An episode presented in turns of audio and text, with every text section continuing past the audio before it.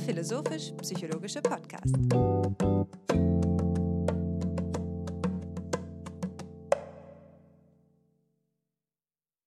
Herzlich willkommen, meine Damen und Herren, zu einer weiteren Episode von FIPSI, dem philosophisch-psychologischen Podcast. Mein Name ist Hannes Wendler und ich freue mich, Sie heute wieder bei uns begrüßen zu dürfen. Treu an meiner Seite ist mein lieber Freund und Co-Host Alexander Wendt, mit dem ich heute unser Thema bestreiten werde. Alexander, wie geht es dir in der Hauptstadt der Welt?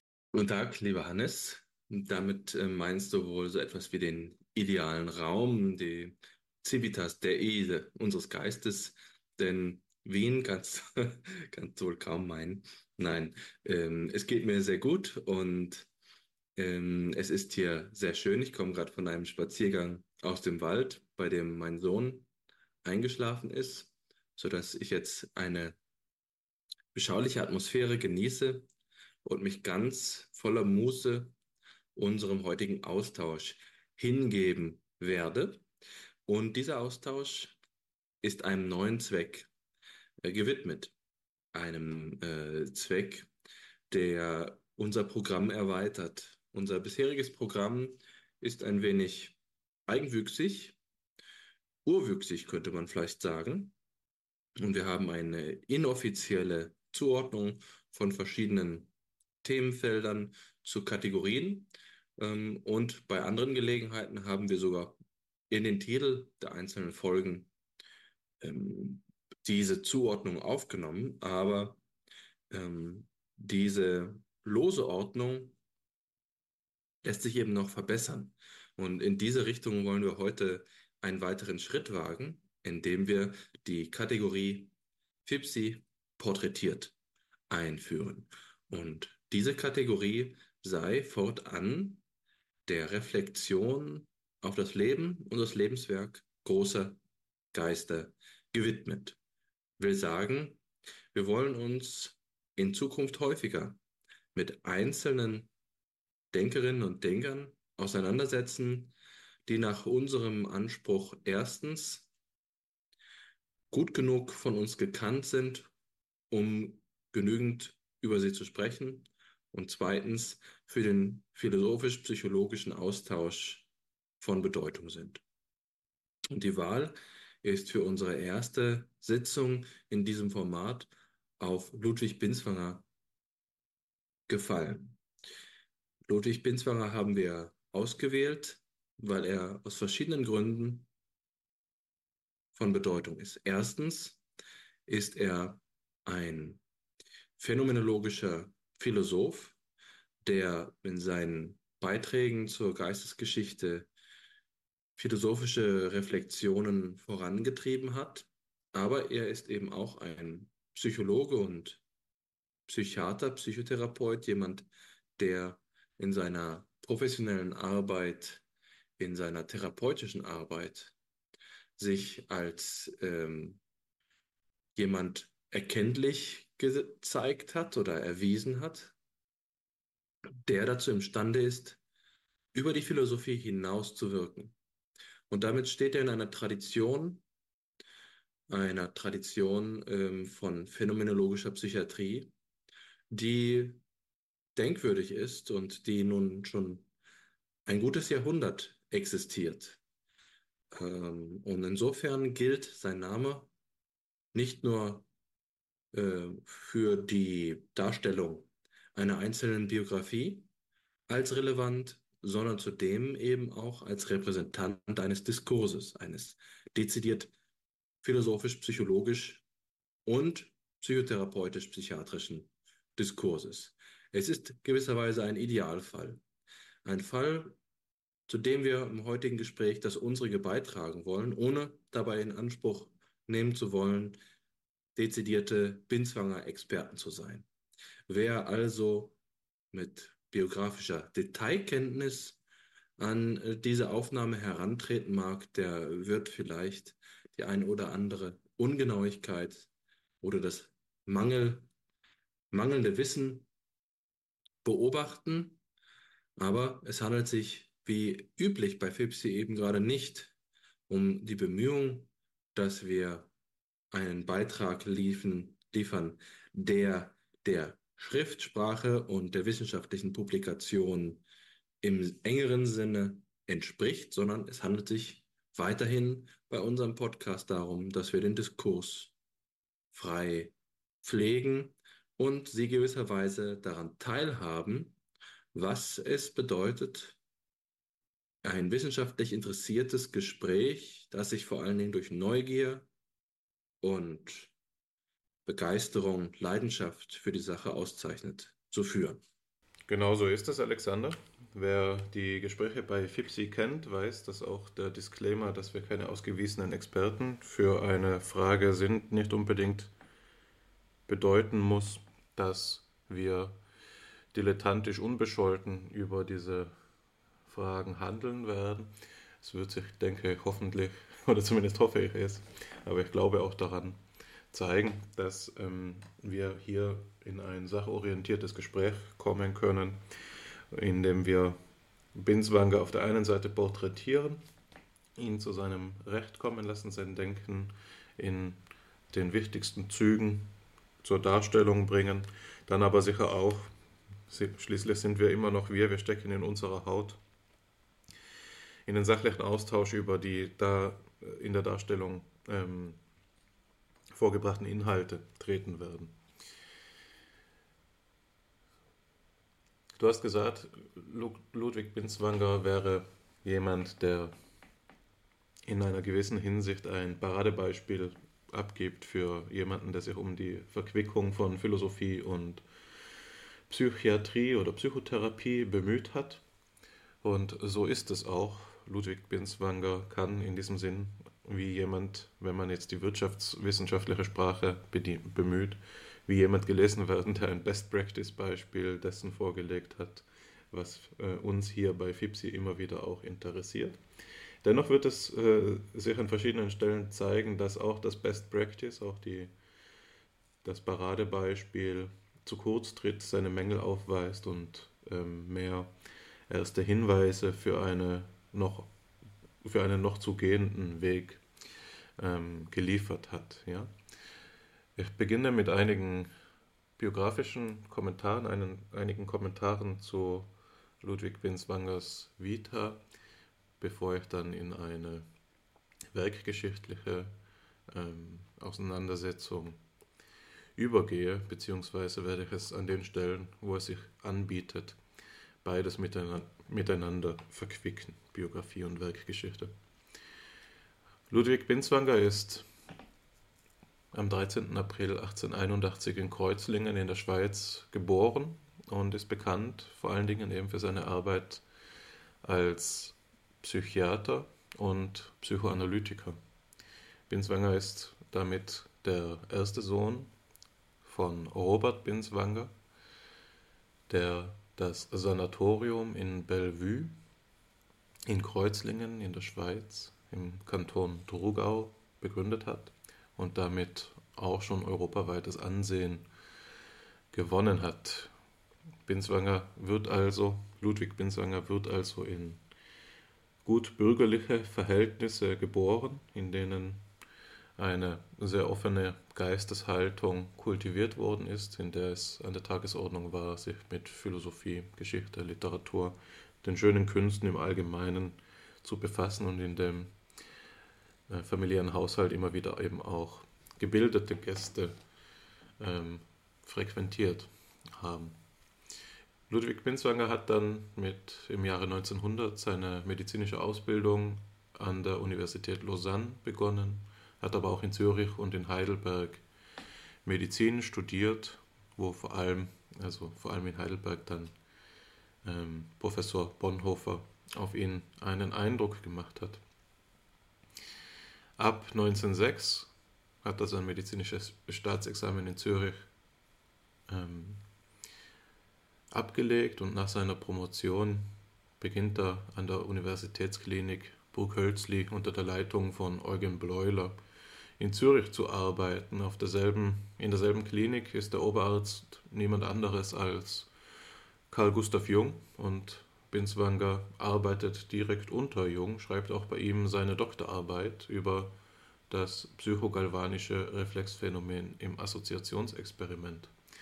Binswanger kommt damit also in den Wirkkreis zweier Geistesgrößen des bekanntesten Schülers von Sigmund Freud, einem Mitbegründer der frühen Psychoanalyse. Carl Gustav Jung hat seine eigene psychoanalytische Denkart später auch entwickelt und hat in der Zeit in der Arbeit in Burghölzli viele wichtige Beiträge entwickelt, eben auch in der Zusammenarbeit mit dem schon genannten Eugen Bleuler, der ja bekannt dafür ist, unter anderem eben, dass er die Konzeptionalisierungsweise der Schizophrenie im modernen Sinn geprägt hat. Ja? Also er ging über vom alten Ausdruck, der noch bei Gräblin gebräuchlich war, der Dementia praecox, einer früh einsetzenden Form der Demenz, hin und hat das Störungsbild eben neu aufgefasst und als Schizophrenie terminologisch fixiert. Des Weiteren hat sich dieses Vorgehen eben dadurch ausgezeichnet, dass es erstmals psychologische Theorien zur Erklärung der Entstehung und des Erlebens der Schizophrenie ähm, veranschlagt hat.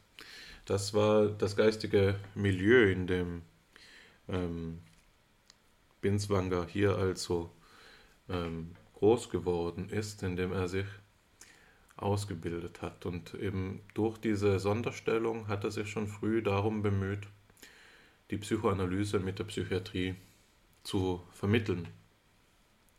Aus diesem Zusammenhang und dem vermittelt über den Kontakt von Carl Gustav Jung hat sich auch früh eine Bekanntschaft und später eine Freundschaft mit Sigmund Freud, dem Stiftungsvater der Psychoanalyse, ergeben, mit dem Binswanger über 25 Jahre im Austausch stand und davon einige Jahre zahlreiche Briefe mit ihm gewechselt hat und sich, ähm, in dieser Zeit haben sie sich auch gegenseitig besucht, sodass Binswanger von Freud aufgefasst wurde in einer doppelten Vermittlerrolle, nämlich auf der einen Seite zwischen seiner orthodoxen Psychoanalyse und den Zürchern, also derjenigen psychoanalytischen Denkart, die sich um Bleuler und Jung ausgebildet hat. Und auf der anderen Seite zwischen der Psychoanalyse und der klinischen Psychiatrie im Allgemeinen, wie ich es schon genannt habe. Das ging eben so weit, dass als die Zürcher sich zunehmend gegen Freuds orthodoxe Auffassung der Psychoanalyse gewendet haben, ähm, sie 1914 aus der psychoanalytischen Vereinigung der Freud-Vorstand äh, ausgetreten sind und Binswanger als einziger unter der Gruppe der Zürcher ähm, ein Gegenvotum abgegeben hat. Da heißt es, aus einem äh, Brieffragment, ähm, nachdem er, äh, in dem er Freud gegenüber begründen will, warum er sich der Wiener Gruppe zugewendet hat, also ähm, derjenigen Gruppe, von der sich die Zürcher distanziert haben. Ich ziehe diese Gruppe vor, weil ich durch meinen Eintritt in dieselbe am ehesten meine Verehrung und Bewunderung für sie und meine Anhänglichkeit dokumentieren zu können glaube. Also Binswanger war in dieser Zeit ähm, Freud treu und hat sein Denken über alle Maßen geschätzt. Dass dieses Nahverhältnis ähm, nicht isoliert geblieben ist, sondern sich auch in anderen Zusammenhängen Binswangers Vita niedergeschlagen hat, zeigt sich an seiner Beziehung zu Karl Jaspers. Karl Jaspers hat sich ja ebenso früh im 20. Jahrhundert hervorgetan durch seine Gründung der Psychopathologie im engeren Sinne, indem er eben das Werk die allgemeine Psychopathologie vorgelegt hat und dort mit ähm, unter Rekurs auf Dilthey, Wilhelm Dilthey, äh, und seine Unterscheidung von Verstehen und Erklären einen neuen Ansatz in der Psychopathologie vorgelegt hat, viele maßgebende Beschreibungen psychopathologischer Phänomene vorgelegt hat, die bis heute noch wirksam sind und so ein erstes Grundlagenwerk bereitgestellt hat, das das Feld kartiert. Also Jaspers hat sich, und das in jungen Jahren, ich meine, er war da 30 oder 31 Jahre alt, als es zur Veröffentlichung kam, ähm, hat er eigentlich ein Feld begründet in einem gewissen Sinn und ist in dieser Weise ähm, in einer Riege mit äh, Freud anzusiedeln. Jaspers hegt, äh, Binswanger hegt auch Jaspers gegenüber eine tiefe Verehrung, eine Anerkennung, doch es kommt eben auch zu einem Disput, ein Disput, der sich in einer Reihe von ähm, Publikationen niederschlägt. Zwar ähm, veröffentlicht Jaspers im selben Jahr wie die allgemeine Psychopathologie entsteht, auch ähm, die Schrift Kausale und verständliche Zusammenhänge zwischen Schicksal und Psychose bei der Dementia Praecox 1913 worauf Binswanger erwidert mit einer Schrift, die den Titel Bemerkungen zu der Arbeit Jaspers trägt. Ja? Sicherlich gespeist von seiner Bekanntschaft mit Bleuler und seiner ähm, Freundschaft mit Freud geht Binswanger in dieser Arbeit kritisch mit Jaspers Auffassung ins Gericht und wendet sich vor allem gegen seine These, dass die Schizophrenie, die Dementia praecox, nicht verstanden werden könnte. Ja. Wie gesagt, Jaspers stützt sich maßgebend auf Diltheis geisteswissenschaftliche Methode ähm, des Verstehens und unterscheidet verschiedene Sinne der Unverständlichkeit, die in der Schizophrenie vorliegen. Das habe ich einmal in einer eigenen Arbeit ähm, herausgestellt, die ich zusammen mit Thomas Fuchs ähm, veröffentlicht habe in einer ähm, Reihe, in einem ähm, Heft, das du herausgegeben und betreut hast, Alexander. Das ist ja jetzt schon bekannt, was ich sage. Aber Jaspers unterscheidet eben verschiedene Arten der Unverständlichkeit. Einmal etwas, das nicht, ist etwas unverständlich, das nicht motiviert ist, also wo keine sinnhafte Beziehung aus vorhergehenden äh, psychischen Ereignissen hergestellt werden kann. Das Verstehen scheitert. Dann ist etwas unverständlich, das im Bereich des Erklärbaren anzusiedeln wäre, also das kausale statt motivationale Analysen erfordert. Dann wiederum aber ist etwas unverständlich, das jenseits der methodologischen Dualität von Verstehen und Erklären liegt, also dass gar weder durch das eine noch das andere Verfahren bearbeitet werden kann. Das sind zum Beispiel die Fragen der Philosophie, die eben in Jaspers Sinn nicht beforscht, sondern erhellt werden können, ja, also im Sinne der Existenzerhellung. Ähm, und Binswanger sieht in dieser ähm, Unverständlichkeitsthese, wie sie manchmal genannt wird, eben ein Problem für die ähm, Psychopathologie und er meint, mit der psychoanalytischen Arbeitsweise kommen wir hier weiter. Wir können auch das noch beschreiben und verstehen, vor allen Dingen, was Jaspers für unverständlich hält, nämlich durch Freuds ähm, Methode, durch die psychoanalytische Methode, die den Sinn hinter den Symptomen zu deuten versteht. Ähm, in dieselbe Auseinandersetzung gehört noch die Schrift, die ein Jahr später erschienen ist, Psychologische Tagesfragen in der klinischen Psychiatrie. Das sage ich nur der Vollständigkeit halber. Und diese ganze Auseinandersetzung ist auch eine, auf die du mich ursprünglich aufmerksam gemacht hast, Alexander, wird dargestellt in einer schönen historischen ähm, Arbeit von Sandra Schmidt, Ringen um das Selbst, Schizophrenie in der Wissenschaft.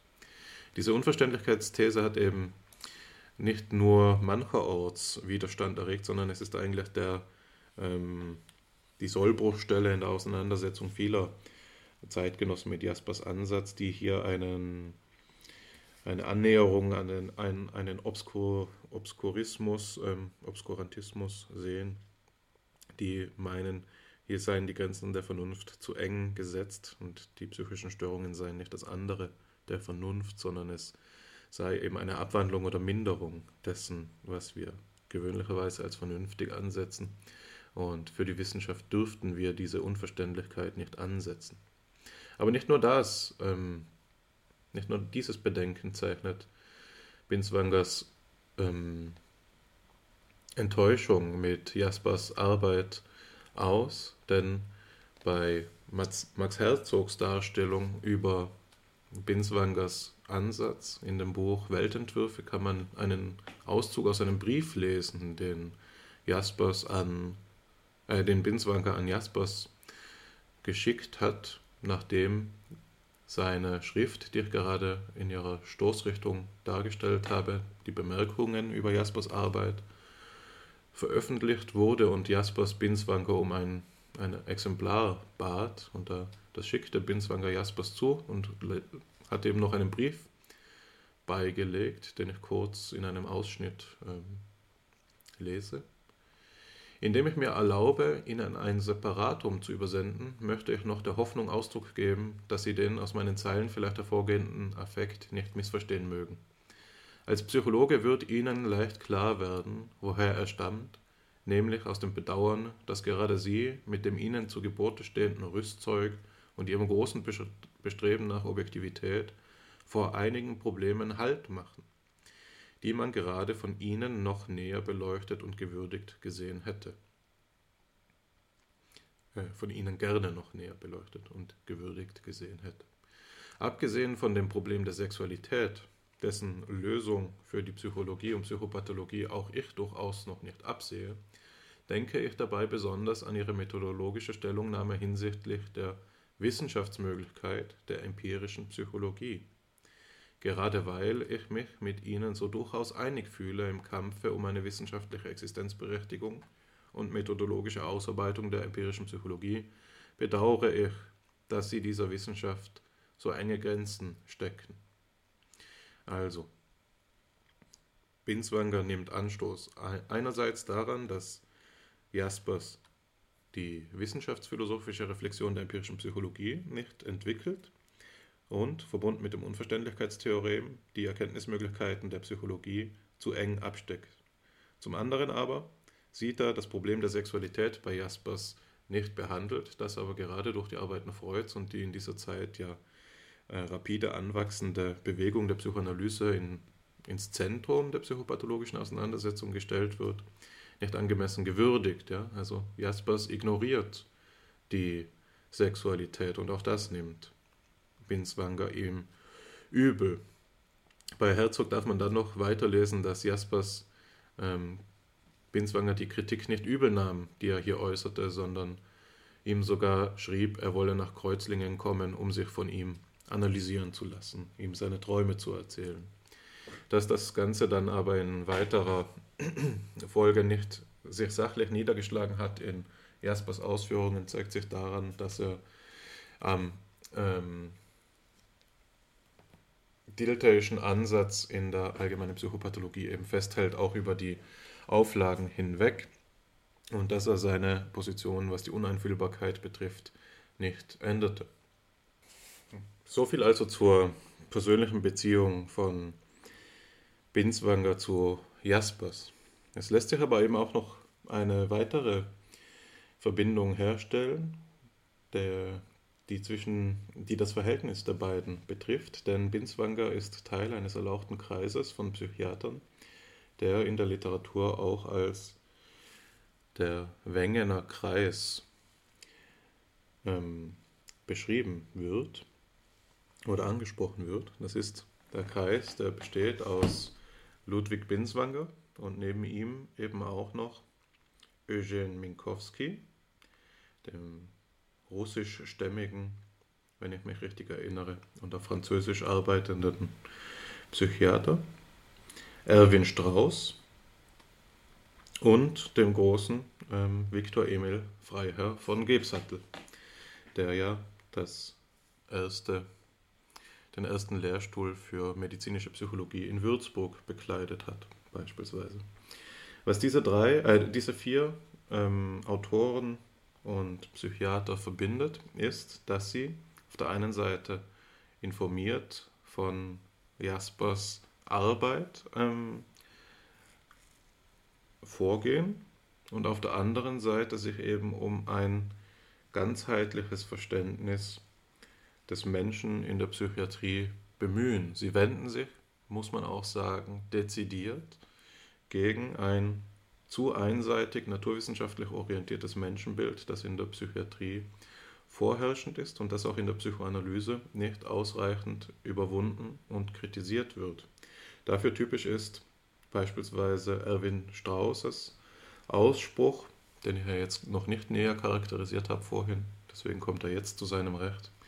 Erwin Strauß Ausspruch, dass der Mensch denkt und nicht das Gehirn. Ähm, in einer Arbeit von Birgit Herwig finden wir eine Charakterisierung des Wengener Kreises, die ich kurz vorlesen möchte, um hier einen Eindruck zu, zu vermitteln, die sich unter anderem eben bezieht auf die dafür maßgebende Arbeit von Thorsten Pessi oder Thorsten Pessi, da bin ich mir nicht ganz sicher, woher der Mann stammt. Aber Birgit Hellwig ähm, schreibt hier das Folgende.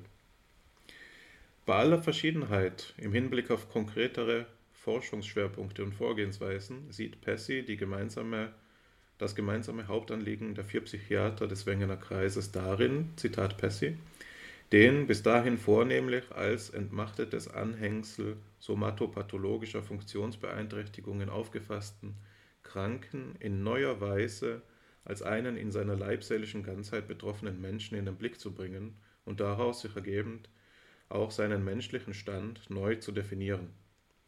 Weiter Herwig, von den philosophischen Strömungen ihrer Zeit inspiriert, wollen sie in ihrem Fachgebiet als Begründer einer neuen, anthropologisch fundierten Psychiatrie den naturwissenschaftlich verengten Krankheitsbegriff der Psychiatrie sprengen.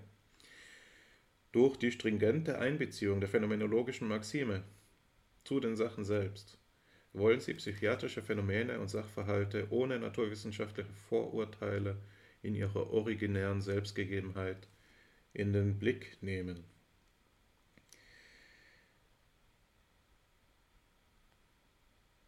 Herwig bringt das Ganze dann noch in Bezug zu Pierres Idee der Psychosynthese, die der Idee der Psychoanalyse entgegengesetzt wird. Ja, es soll nicht um eine Zerstückelung der Psyche gehen, wenn man das etymologisch interpretiert, Psyche und Analysis, ja, eine Zerstückelung der Psyche, sondern es muss auch ein ähm, Wiederaufbau, ein Zusammenbringen, eine Zusammenstellung der Psyche geschehen. Also das ist auch der Impetus, den dieser Wengener Kreis den bis dato vorliegenden Ansätzen entgegenstellt ähm, ja, und wofür sie manchmal kritisch beachtet äh, beäugt werden, zum Beispiel aus der Kreplin-Schule, die eben meinen, dass sie den Arzt hier als Künstler ähm, hinstellen wollen, wohingegen er lieber den Mediziner als Wissenschaftler sehen will.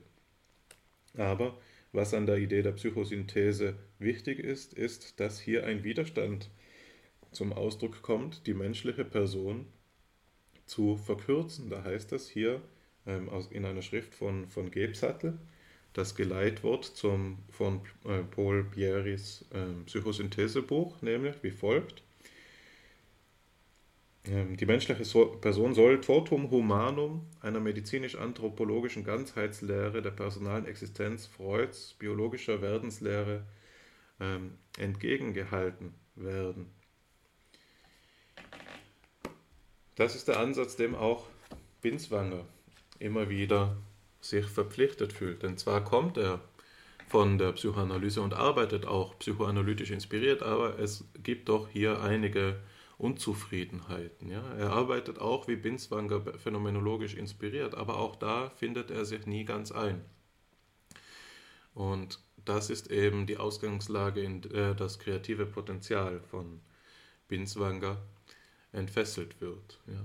Binswanger wird ja, jetzt gehe ich noch einmal kurz zurück in einen äh, biografischen Kommentar, bevor ich dann diese kreative Schaffensphase weiter charakterisiere. Binswanger wird ja, ähm, nachdem er eben von 1907 bis 8 nochmal bei seinem Onkel Otto Binswanger in der psychiatrischen Klinik in Jena war, äh, mit seiner Frau Hertha Buchenberger verheiratet, die die Tochter des badischen Finanzministers war und ähm, allseitig gebildet und äh, intellektuell neugierig war, mit der Binswanger lange auch glücklich verheiratet war, wie es heißt. Nach dieser Phase äh, äh, ähm, wird er dann ja auch zum Leiter des Sanatoriums in Bellevue benannt, nachdem sein Onkel Otto eben ähm, plötzlich verstirbt.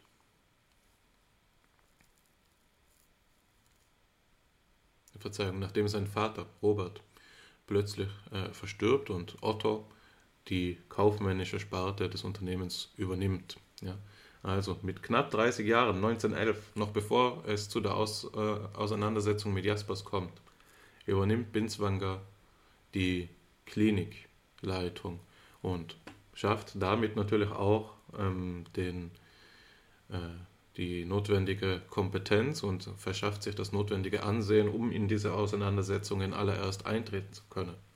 Das ist der Boden, auf dem er dann auch später ernannt wird zum Präsidenten des Schweizer Vereins für Psychiatrie, nämlich 25 für drei Jahre. Und es ist diese Zeit, in der er der Leiter ist, dieses Sanatoriums, in dem er neben seiner praktischen Tätigkeit, die ja nach einem Bericht von 8 Uhr morgens bis eigentlich in die späten Stunden der Nacht gedauert haben soll, neben dieser Tätigkeit er noch verschiedene Schaffensphasen äh, verschiedene Werke entwickelt, die jetzt, und das ist das, worauf ich angespielt habe vorhin, in Schaffensphasen eingeteilt werden kann. Zwar folge ich da der äh, Zusammenfassung, die Wolfgang Blankenburg gibt, der sel selbst Lehrstuhlinhaber in Heidelberg war, der Vorgänger über, einige, äh, über Vermittlungsschritte des jetzigen Lehrstuhlinhabers des Karl Jaspers Lehrstuhls ähm, Thomas Fuchs. Der schreibt, die Einführung in Max Herzogs Buch, das ich vorhin zitiert habe, die Weltentwürfe, und ähm, widmet eben eine, einige Seiten der Darstellung von Binswangers Werk. Da unterteilt er das Werk in drei Phasen, was abweicht von der üblichen Einteilung des Werks in zwei Phasen. Die drei Phasen, die er nennt, ist die frühe Phase, in der ähm, Binswanger personologisch arbeitet, also wo sich sein Denken um den Begriff der Person dreht und für das das Hauptwerk, für diese Phase ist das Hauptwerk seine Schrift über die Einführung in die Probleme der allgemeinen Psychologie. Auf diese Phase folgt später eine existenzphilosophische Phase, die sogenannte daseinsanalytische Periode im engeren Sinne, ähm, in der der Schlüsselbegriff, von dem der Person sich wandelt zu dem Begriff der Existenz oder eben des Daseins und für das das Hauptwerk die Grundformen der menschlichen Erkenntnis sind, das 1942 erscheint. Äh, die Grundformen und Erkenntnis menschlichen Daseins, Verzeihung, das habe ich falsch gesagt. Grundformen und Erkenntnis menschlichen Daseins ist das Schlüsselwerk für diese zweite daseinsanalytische Periode und auf die folgt in seinem Spätwerk, als er auch die Klinikleitung in Bellevue allmählich niederlegt, eine transzendental-philosophische Phase, in der ähm, der Schlüsselbegriff von der Existenz sich wiederum zum transzendentalen Ego oder zur Subjektivität wandelt und die beschrieben werden kann durch eine neue Annäherung an das Denken ähm, von Edmund Husserl. Jetzt sage ich ein paar Worte zu diesen ähm, Phasen, was dann auch das letzte ist, was ich hier zur Einführung noch kundgeben will. Die frühe Phase ist ja, wie gesagt, die persono personologische Phase. In dieser Phase setzt sich Binswanger aber auch schon kritisch auseinander mit der Phänomenologie von Husserl. Ähm, die Phänomenologie, die ja in dieser Zeit schon sich entwickelt hat zu einer blühenden Bewegung, die maßgebend maßgebende Einflüsse auf verschiedene Wissenschaftsgebiete genommen hat und auf die Psychiatrie, Psychopathologie und Psychotherapie sicher in besonderem Maße. Ja, vielleicht mehr als in andere Sparten der Psychologie. Und Binswanger ist eben jemand, durch den dieser Einfluss auch vermittelt ist, weil er sich von Anfang an kritisch mit der Methode beschäftigt hat.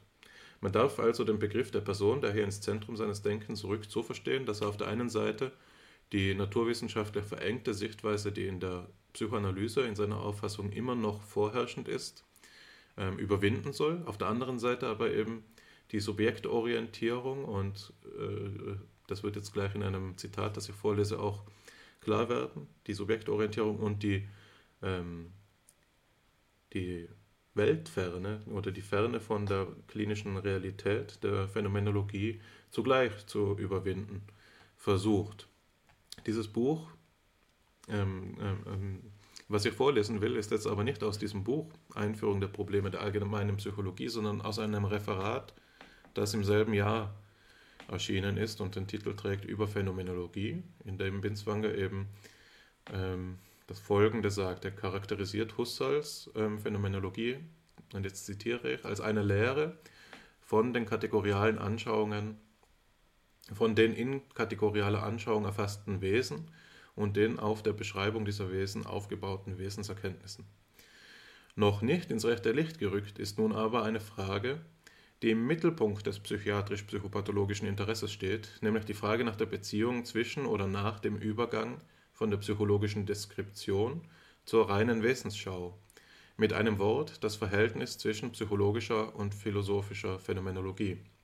Husserl macht uns die Sache hier nicht leicht, da er einerseits eine, man kann wohl sagen, unüberbrückbare Kluft zwischen Tatsachen und Wesenserkenntnis gräbt, ja, graben muss, wenn er das erfüllen will, was er mit der Wesenserkenntnis anstrebt. Andererseits aber auch von dem innigen Zusammenhang zwischen Psychologie und Phänomenologie spricht. Und immer wieder das schrittweise Vorgehen der phänomenologischen Methode von der in der Erfahrung gegebenen Einzeltatsache zur reinen Wesensschau betont. Also, Binswanger identifiziert ein zentrales ähm, Problem in Husserls Methodik, nämlich dass auf der einen Seite ähm, empirisch mundane Psychologie und äh, transzendental reine oder eidetisch reine Psychologie kategorial voneinander unterschieden werden sollen. Auf der anderen Seite aber die Übergänge ähm, als Schritte beschrieben werden, die eben auch methodisch geleitet vollzogen werden können. Und jetzt sagt Binswanger, aber wie ist denn jetzt dieser Übergang genau zu verstehen? Also wie kommt es zur Verwesentlichung des bloß Mundanen und auf der anderen Seite, wie wirken die Wesenserkenntnisse, die wir äh, äh, erarbeitet haben, zurück in diese ähm, empirische oder mundane Sphäre?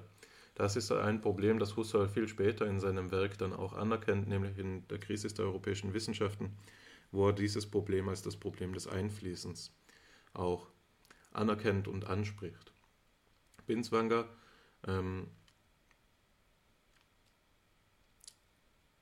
ist hier also von der phänomenologischen Methode ohne Zweifel beeinflusst und in einer gewissen Hinsicht sicher auch abhängig von ihr, aber er übernimmt sie nicht naiv, sondern er bemüht sich darum, einen eigenen, eigenständigen Ansatz zu erarbeiten, der in diesen Jahren eben personalistisch ist oder sich als Personenwissenschaft auch zu etablieren versucht. Und dabei nimmt er natürlich Inspiration von verschiedenen Denkern, zum Beispiel ähm, William Stern, der eben den Personalismus in der Psychologie in dieser Zeit schon entwickelt hat, die differenzielle Psychologie oder Persönlichkeitspsychologie schon gegründet hat, aber distanziert sich eben auch von ihm kritisch, weil Sterns Unterteilung der Person, der Persönlichkeit in vier Schichten für Binswanger eine unsachgemäße Vergegenständlichung des eigentlich eben nicht vergegenständlichbaren der Persönlichkeit darstellt. Zum anderen ist er aber eben auch beeinflusst von Max Scheler in seiner Personenwissenschaft und er übernimmt gewisserweise Schelers Idee, dass die Person das Zentrum, das nicht gegenständliche Zentrum ist, das die verschiedenen Akte aufeinander bezieht. Also die Person kommt hier in Blick als dasjenige, was erklärt, wieso Akte verschiedener Gattung, wie zum Beispiel Wahrnehmungen, Erinnerungen und so weiter, Fantasievorstellungen eben, ähm, Akte verschiedener Gattungen dennoch aufeinander bezogen werden können. Also was äh, die Person erklärt, ist, dass diese verschiedenen Akte verschiedenen Inhalts jeweils die Qualität haben, die wir heutzutage auch als Gemeinigkeit ansprechen. Sie gehören eben zur Person und ihre Ordnung macht dann die Persönlichkeit aus. Ja? Das ist ein schelerianischer Impuls von Binswanger, aber Binswanger bleibt eben auch bei Scheler nicht stehen, sondern versucht sich an einer eigenständigen Auseinandersetzung mit dem Personenbegriff und sein Vorgehen ist dabei dasjenige, dass er darauf besteht, dass der Personenbegriff nicht äh, definiert werden kann, dass die Personenwissenschaft aber den Personenbegriff, so wie er in den verschiedenen Einzeldisziplinen verwendet wird, untersucht und so gewisserweise unterschiedliche Perspektiven auf ein schlussendlich nie fassbares äh, Ganzes ähm, erschließt. Und so arbeitet er sich in einer breit angelegten Untersuchung durch verschiedene Ansätze, die in der Metaphysik, der Ethik, der Ästhetik und so weiter vorliegen, eben hindurch und kommt da auch zu einer Abstandnahme beispielsweise von dem wertethischen Personalismus. Ähm, Schelers wendet sich dann eben demgegenüber eher Simmel zu, der mit seiner Arbeit über das individuelle Gesetz hier näher an dem ist, woran es Binswanger liegt, nämlich einer am Individuum orientierten Personenwissenschaft. Er zieht auch Lektionen für die Psychologie, die ich jetzt noch kurz besonders hervorheben äh, möchte, weil es da eine Passage gibt, in der er es ganz konkret und griffig benennt.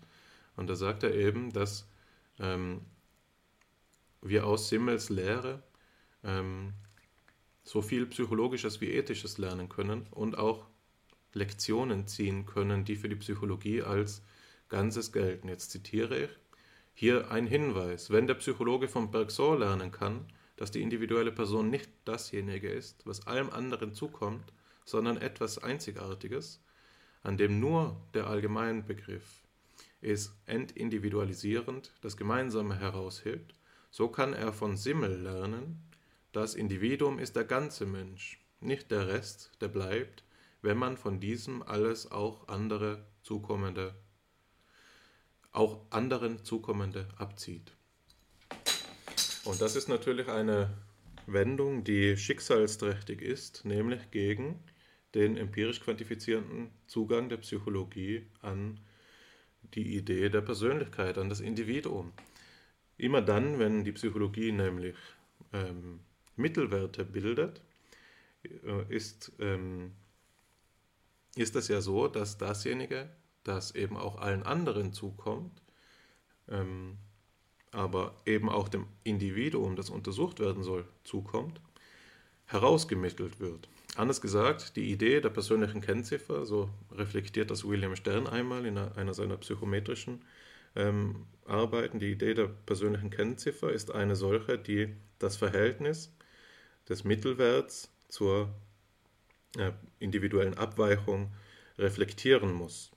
Die zeitgenössische äh, Persönlichkeitspsychologie, die ja in der Gestalt von Costa und McCrae äh, ihre prominentesten Vertreter findet, argumentiert beispielsweise so, dass die Mittelwertsbildung unerlässlich ist, weil so derjenige Anteil an Informationen, die im, in der persönlichen Kennziffer steckt, auf die bloß individuelle Abweichung, sprich die Varianz vom Mittelwert, ähm, reduziert wird und damit die wirklich individualisierende Information, die die Trennschärfe verbirgt, ähm, maximal repräsentiert wird in dieser persönlichen Kennziffer.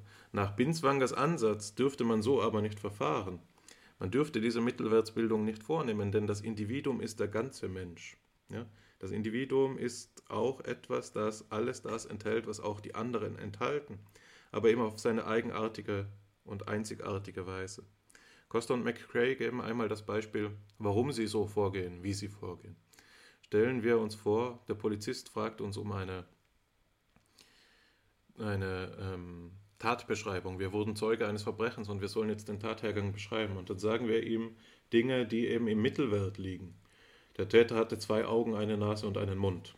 Und dann haben wir hier eine Aussage, die mit aller Wahrscheinlichkeit wahr ist, aber die eben überhaupt nicht spezifisch ist. Und deshalb sagen sie, man muss, um eine Person zu beschreiben, eben die Abweichung vom Mittelwert hervorheben. Ja? Er hatte eine Narbe unter dem linken Auge und sein Bart wies in der Mitte unter der Nase eine Lücke auf. Binswanger würde demgegenüber sagen, es ist nicht so einfach und wir dürften uns von diesem Bild nicht täuschen lassen, sondern auch, dass dieser Mensch zwei Augen hat, gehört wesentlich zu ihm und die sein Gesicht kann nicht verstanden werden, wenn wir das nicht zur Kenntnis nehmen, sondern es ist eben ähm, dieses Gesicht jedes Mal ein Ganzes und trotzdem Einzigartiges. Das ist ähm, eine schicksalshafte Wegmarke, die Binswanger sich auch an mancher Stelle dazu motiviert, sich dann geringschätzig zu äußern gegenüber Methoden, die in der experimentellen Psychologie entwickelt werden, die in der quantitativen äh, Denkweise die dort vorherrschend ist, quantitativ-formalistischen Denkweise, die dort vorherrschend ist, ähm, die sich ihn von dieser abgrenzen lässt. Binswanger entwickelt sich dann im Verlauf seiner ähm, Arbeit, das habe ich schon gesagt, und er tritt ein in seine zweite Hauptperiode, die Daseinsanalytische Periode, in der er sich stützt auf die Arbeiten von Martin Heidegger.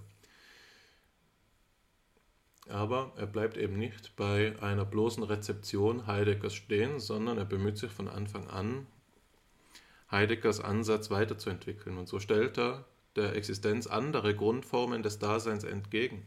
Er legt sozusagen eine sozialontologische Erweiterung der Fundamentalontologie vor, indem die Liebe und der Umgang neben die Existenz als gleichberechtigte Grundformen des menschlichen Daseins treten. Und in diesem Zusammenhang ähm, gehört auch die ähm, bekannte Charakterisierung der Psychologie, ich zitiere, der Psychologie ist als die Wissenschaft von dem Frage-Antwort-Spiel des Daseins mit sich selbst. Also eine daseinsanalytische Bestimmung der Psychologie, die eben abweicht von der, die wir gewohnt sind, von der Psychologie als der Wissenschaft vom Erleben und Verhalten, sondern es geht um ein Frage-Antwort-Spiel des Daseins mit sich selbst. Das ist das, wovon jetzt die Daseinsanalyse handeln will und sie beruft sich darauf eben auch maßgebend auf, ähm, das habe ich ja schon gesagt, Heideggers Philosophie und die darin vorkommende Unterscheidung zwischen ontologisch und ontisch. Ich lese eine Passage vor aus der, äh, aus der Schrift Existenzanalyse und Psychotherapie, die ich gerade nur in Englisch vorliegend habe. Aber daraus, äh, da wird diese Idee klar. Existential analysis does not propose an ontological thesis about an essential condition determining existence, but makes ontic statements. That is, statements of factual findings about actually appearing forms and configurations of existence. In this sense, existential analysis is an empirical science of its own method and particular ideal of exactness, namely with the method and ideal of exactness of the phenomenological empirical sciences. Also die Daseinsanalyse beansprucht, ein Exaktheitsideal vorzulegen, das nicht identisch ist mit dem Exaktheitsideal, das wir aus den Naturwissenschaften kennen, sondern ganz in der Idee auch von Husserl dieses um ähm, einen kategorialen Abstand übersteigt. Das ist eben das phänomenologische Ideal der Exaktheit, dem ähm, die mathematische Exaktheit dann nicht einmal genügt. Ja. Also das ist eine sehr selbstbewusste Positionierung seines Ansatzes und er sagt hier explizit, es geht ihm nicht um ontologische Thesen, sondern um ontische Thesen. Ja? Also es geht ihm um eine Behandlung des Seienden und nicht des Seins selbst. Das ist aber genau der kritische Punkt in seinem Ansatz, denn immer wieder finden sich auch Aussagen, die so interpretiert werden können oder auch interpretiert worden sind, dass sein Krankheitskonzept, das er in der Daseinsanalytischen Periode vorlegt, eigentlich eines ist, in dem ähm, die Idee, die ist, dass die Krankheiten das in der Welt sein auf der ontologischen Ebene abwandeln, sodass es hier eben missglückte Formen des Daseins gibt, so auch ein gleichnamiges Werk über Verstiegenheit, Verschobenheit und Maniertheit, ein Schizophreniebuch von Binswanger, in dem er eben versucht, das in der Welt sein der Schizophrenen in seiner spezifischen Miss, äh, Form des Missglückens zu charakterisieren. Ähm, dafür verwendet er ähm, beispielsweise in der äh, Beschreibung der Verstiegenheit die Metapher der Leiter. Ähm, ich lese da kurz einen Satz, den ich gerade vorhabe. Die Verstiegenheit besteht darin, dass der Schizophrene ohne Rücksicht auf die Erfahrung auf einer bestimmten Sprosse der Leiter der menschlichen Problematik stehen bleibt. Soweit hier überhaupt noch Erfahrungen gemacht werden, werden sie nicht mehr als solche gewertet oder verwertet, denn der Wert liegt ein für allemal fest. So kommt es hier zu dem sogenannten Phänomen der psychotischen Starre. Und Binswanger begründet diese Analyse unter Rekurs auf Heidegger Sein und Zeit, indem er versucht eben, hier, ich zitiere, die Ontologie des Daseins ähm, auf, äh, auf Grundlage der Ontologie des Daseins, die eine a priorische Struktur, Wesensstruktur mit wesenhaften Strukturgliedern, Existenzialien zutage gefördert hat, die es dem Psychiater erlaubt, die von ihm zu erforschenden und zu beschreibenden Krankheitsformen als faktische Abwandlungen dieser a priorischen Struktur zu erforschen und zu beschreiben. Ja?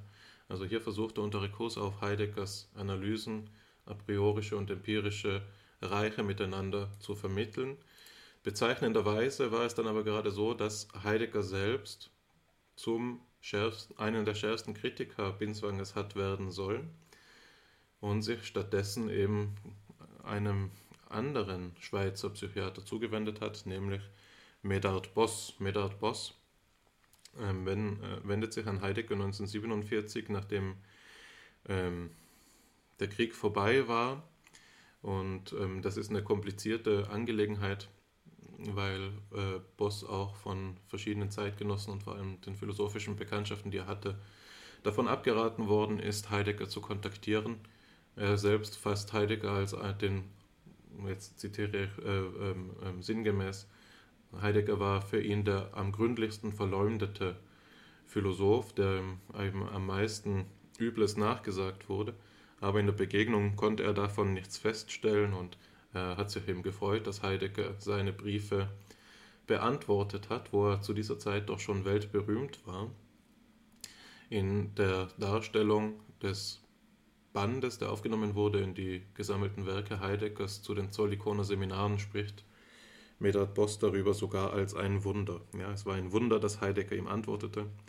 Heidegger selbst, das gab er an einer Stelle zu, hat sich durch Medard Boss eben erhofft, äh, denjenigen Arzt gefunden zu haben, der sein Denken versteht und so in die ärztliche Anwendung tragen kann. Und da kam es eben immer wieder dazu, dass es, dass Heidegger für mehrere Wochen äh, Boss besuchen kam in seinem Anwesen und dort Seminare hielt, die sogenannten Zollikoner Seminare, aber eben auch ausführliche persönliche Gespräche mit Boss geführt hat und lange Briefwechsel geführt hat, alles was dokumentiert äh, und stenografiert worden ist und eben diesen Sonderstatus der Daseinsanalyse begründet, dass sie die einzige psychopathologische Strömung ist, die nicht nur von einem äh, nicht nur sich bezieht auf ein philosophisches Werk, Heideggers zum Beispiel oder Husserls, sondern von einem philosophischen, von einer philosophischen Gründungsfigur ihrerseits rezipiert worden ist. Ja, also Heidegger rezipiert die Daseinsanalyse in Gestalt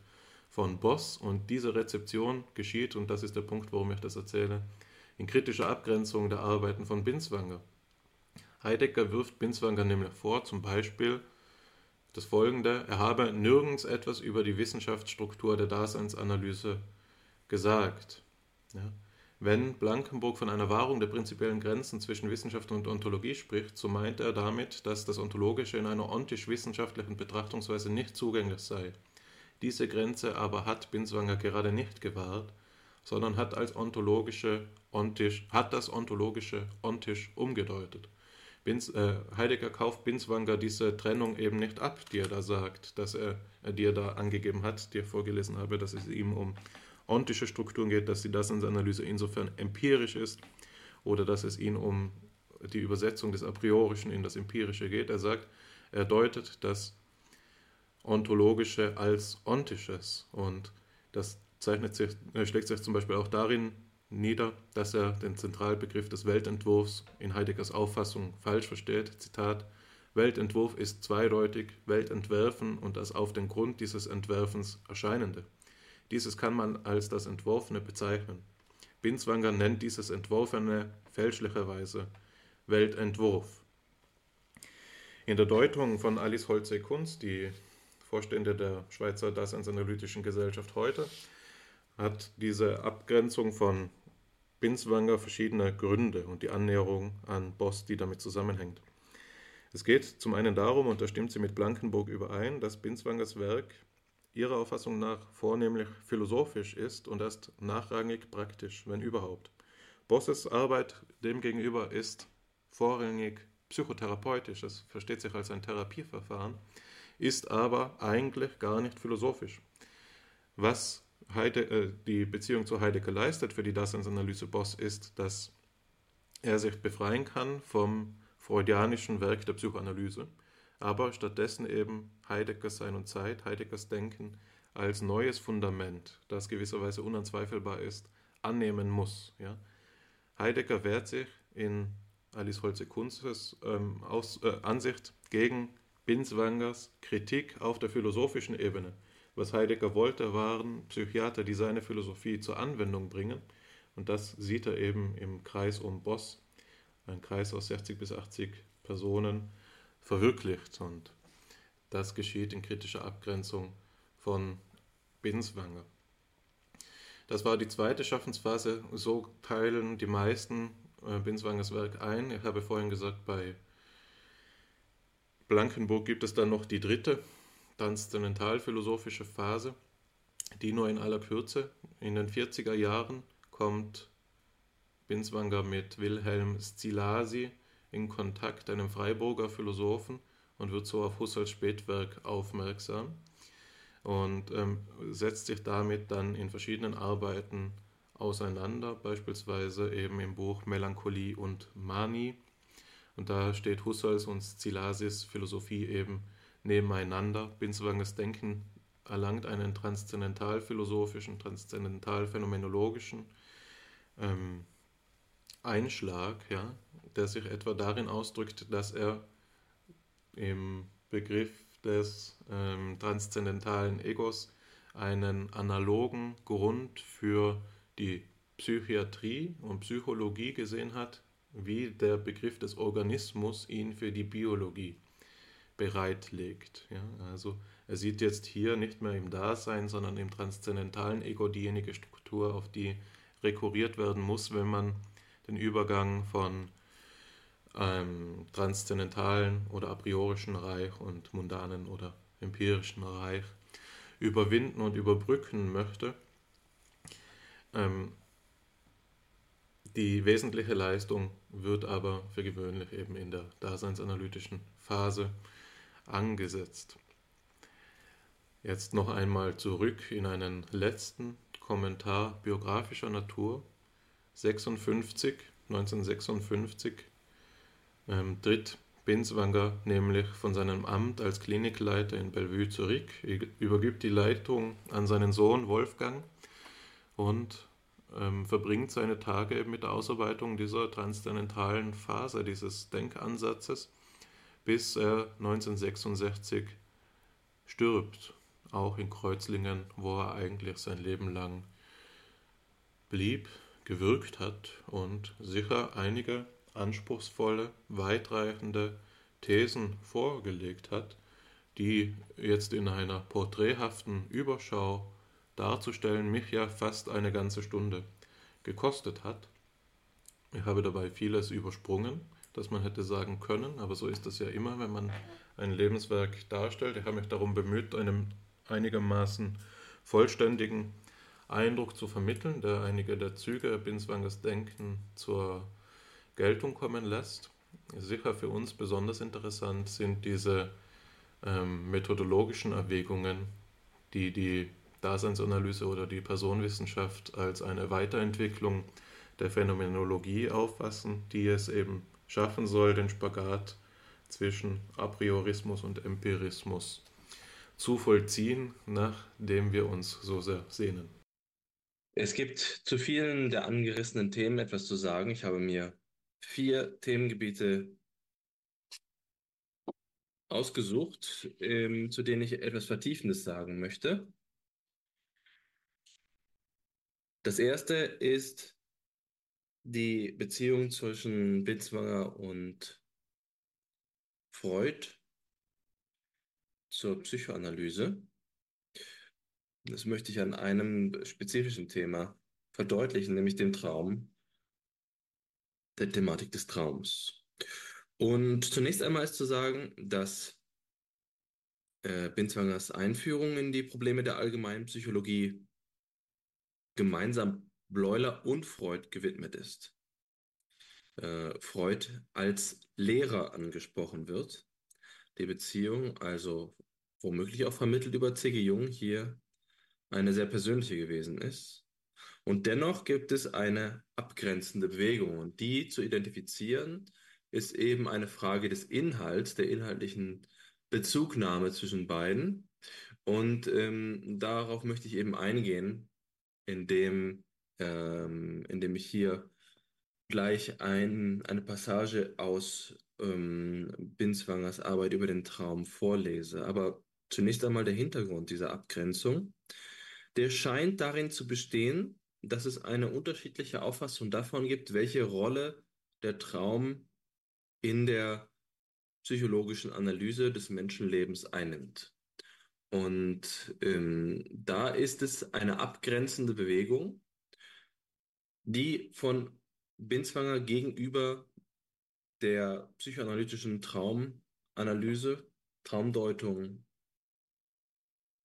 ergeht. Und die ähm, ist von Maximilian Herzog in seiner Analyse darauf gebracht worden, zu sagen, dass die psychoanalytische Reduktion des Traumes auf die lebensgeschichtliche und triebhafte Bedeutung nichts über die träumende Daseinsweise selbst aussage. Wohlgemerkt mit einer Referenz auf ähm, hier äh, artikuliert, argumentiert von, von äh, Herzog mit einer Referenz auf Hans Kunz. Hans Kunz, der ein weiterer phänomenologischer Psychologe der ähm, schweizerischen äh, Diskurskonfiguration, Konstellation gewesen ist. Und Hans Kunz ist eben jemand, der in seinen psychologischen Betrachtungen von Binswanger ausgegangen ist. Die äh, Differenz ist jetzt also, dass in der Psychoanalyse der Traum eine triebhafte und eine biografische Inter Interpretation erfährt und darin der spezifische Erlebnis ähm, Gehalt nicht vollständig abgebildet wird. Es gibt nämlich laut Binswanger eine Daseinsweise des Träumenden und die ist eine Existenzform. Es ist eine Daseinsform. So ähnlich kennen wir das zum Beispiel bei Merleau-Ponty, der von der Krankheit als einer Daseinsweise ausgeht. Das sind analoge Argumentationsmuster und es gab eine konstruktive Beziehung zwischen ähm, Binswanger und der französischsprachigen Phänomenologie, vermittelt insbesondere über den vorhin von dir schon erwähnten Eugène Minkowski. Und ähm, Max Herzog argumentiert hier weiter, die Strukturen des Traums verweisen auf die Existenzform. Der gegenüber der Psychoanalyse geltend gemachte unauflösbare Zusammenhang zwischen manifestem Traum und syntaktischem Bildgehalt, in dem sich die existenziellen Strukturen enthüllen, lässt sich auch bei Träumen von Psychotikern nachweisen. Binswanger zieht also den Schnitt nicht innerhalb bloßer Zustände des gleichen Daseins, also nicht zwischen Träumen, Wachen, Wünschen und so weiter, sondern zwischen den möglichen Daseinsweisen. Und ich glaube, das ist ein gutes Beispiel, denn es drückt das Spezifikum dieser Argumentationsweise aus, wie ich gleich auch noch mit einem anderen Hinweis zu einem anderen Themenkomplex nochmal verdeutlichen möchte. Aber jetzt ist erst einmal wichtig, hier gibt es eine Abgrenzung in der Traumdeutung zwischen der klassisch psychoanalytischen Auffassung und der ähm, daseinsanalytischen Auffassung. Und das Spezifikum dieses Unterschieds ist die Art und Weise, wie der Traum als eine die Erfahrung überhaupt in ihrer Totalität ähm, beschreibende Daseinsweise verstanden wird. Und um das zu verdeutlichen, möchte ich jetzt auch noch einmal Binswanger selbst zu Wort kommen lassen, der einen Aufsatz mit dem Titel Traum und Existenz geschrieben hat. Er hat sich an verschiedenen Stellen mit dem Begriff des Traums auseinandergesetzt, zum Beispiel historisch äh, in einer Abhandlung von 1928, einem ganzen Buch, aber hier jetzt ein Aufsatz, der eine einschlagende Bedeutung gehabt hat. Und da wird klar, was wir jetzt hier unter der Daseinsweise des Träumens zu verstehen haben. Binswanger sagt, in den Träumen kommt das Fliegen und Fallen bekanntlich oft als Schweben und Sinken unserer eigenen leibhaftigen Gestalt vor. Man bringt diese Fliege- und Fallträume in Beziehung bald zu körperlichen Zuständen, insbesondere zur Atmung, wobei man es dann mit sogenannten Leibzeiträumen zu tun hätte, bald mit erotischen Stimmungen oder rein sexuellen Wünschen. Beides ist möglich und wir können weder mit der einen noch mit der anderen Annahme in Konflikt geraten, da es sich bei unserer Auffassung um die Aufdeckung einer a priorischen Struktur handelt, für welche sowohl das Leibreiz und Leibschema überhaupt als auch die erotisch-sexuelle Thematisierung spezielle sekundäre Erfüllungen sind. Nur für die letzteren muss der Nachweis einer, eines bestimmten, in der äußeren und inneren Lebensgeschichte des Träumers liegenden Motivs erbracht werden, um zu verstehen, warum gerade in diesem Zeitmoment diese bestimmte Erfüllung zum Ausdruck gekommen ist. Also zum Beispiel der Nachweis, warum der Träumer gerade jetzt seiner Atmung Aufmerksamkeit schenkt, warum er gerade jetzt Anlass zu erotischen Wünschen und Befürchtungen und so weiter hat. Erst dann ist ein solcher Traum psychologisch verstanden. Kleidet sich der Wunsch oder die Befürchtung aber noch in eine zweite und dritte Person oder ein Drama unter Tieren, so bedarf es zum psychologischen Verständnis noch der minutiösen Rückübersetzung der einzelnen Mensch- oder Tierfiguren in die einzelnen seelischen Strebungen. So, hier ist die Daseinsweise des Traumes in einen klaren ähm, Zusammenhang gerückt, nämlich in den der Leiblichkeit. Die Leiblichkeit ist eine Kategorie, die für phänomenologische Analysen charakteristisch ist. Das ähm, Träumen wird nicht nur als eine Form einer symbolischen Beziehung zur Biografie, einer Form der Repräsentation des eigenen Lebensweges verstanden, sondern der Traum selbst ist eine Ausdrucksweise der eigenen Existenz. Und auf diese Weise gelangt Binswanger zu einer von der Psychoanalyse grundsätzlich abstehenden Auffassung des Traumgeschehens. Und diese äh, Auffassung hat ihm zum Beispiel die Aufmerksamkeit von Michel Foucault eingebracht, der ihn in Bellevue besucht hat, um sich mit seiner Auffassung vom Traum auseinanderzusetzen. Foucault hat äh, also seine eigene Kritik der Psychoanalyse und der Psychiatrie im Allgemeinen auch unter Anregung von Binswanger entwickelt und ist ähm, zumindest in dieser Phase zu einer günstigen Einschätzung von Binswangers Beitrag gelangt.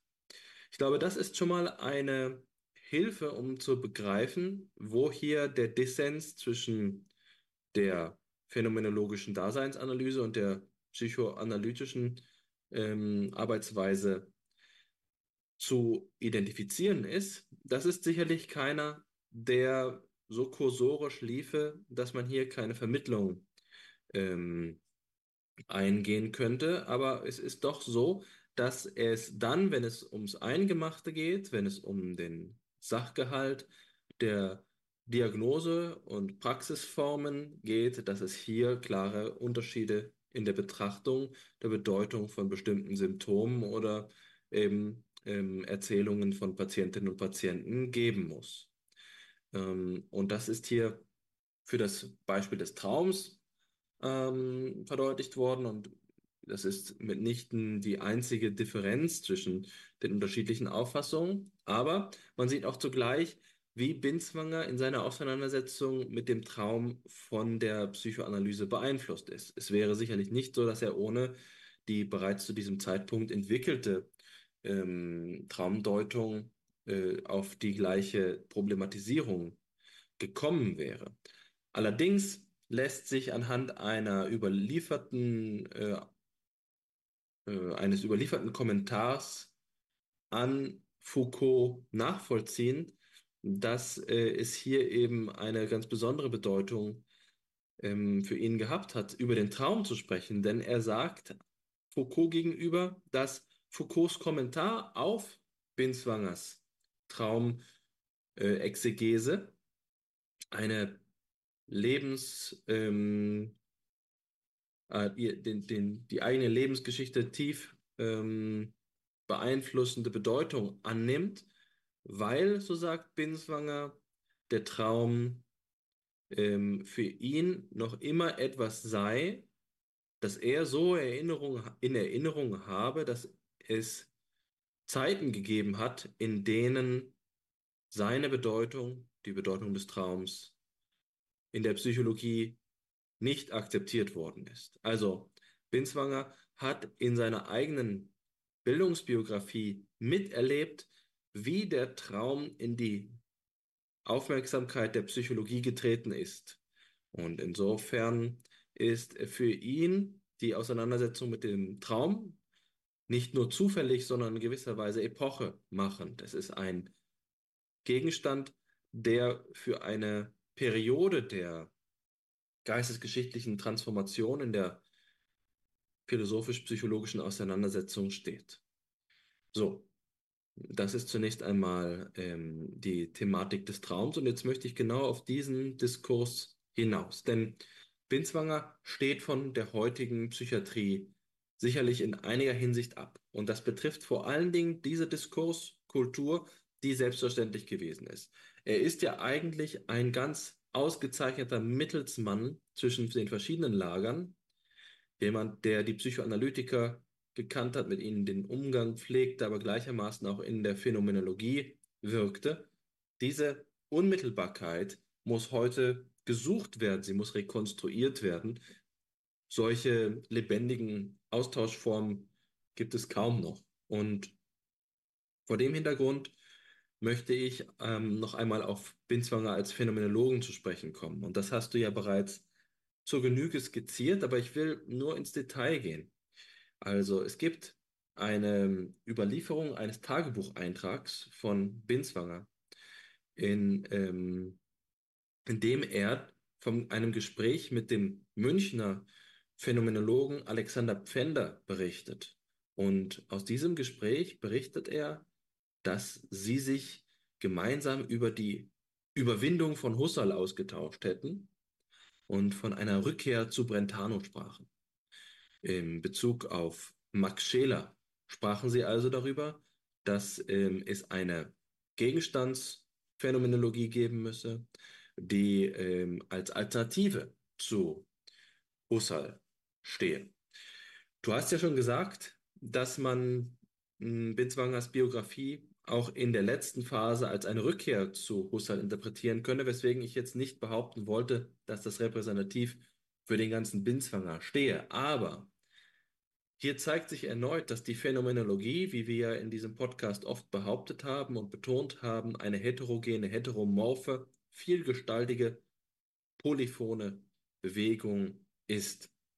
Dass man mitnichten davon ausgehen kann, dass man mit der Phänomenologie einfach Flagge äh, bekennt und äh, diesen Ausdruck wie ein Loyalitätsbekenntnis äh, interpretieren soll. Binswanger ist eben Phänomenologe in einem ähm, kontroversen Sinne, in dem Sinne, in dem man also sich jetzt hier damit auseinandersetzen muss, was es denn überhaupt bedeuten kann, die Phänomenologie anzubringen. Und das ist eben auch Gegenstand von seiner ähm, äh, Arbeit, von dem Hauptwerk in, in der ersten Schaffensperiode seiner, ähm, seiner Karriere. Und das ist die Einführung in die Probleme der allgemeinen Psychologie, wie du ja angeführt hast. Und darin setzt er sich ähm, mit Grundproblemen der Psychologie überhaupt auseinander, differenziert zum Beispiel das Problem des Fremdpsychischen, differenziert äh, das Leib-Seele-Problem, die Eigenständigkeit des Bewusstseins und die Natur seiner Einheit. Das sind die Themen, die er aufgreift, aber er setzt sich eben auch methodologisch damit auseinander, was die Phänomenologie mit der Psychologie in Beziehung bringt. Etwas, was du ja vorhin auch schon angesprochen hast.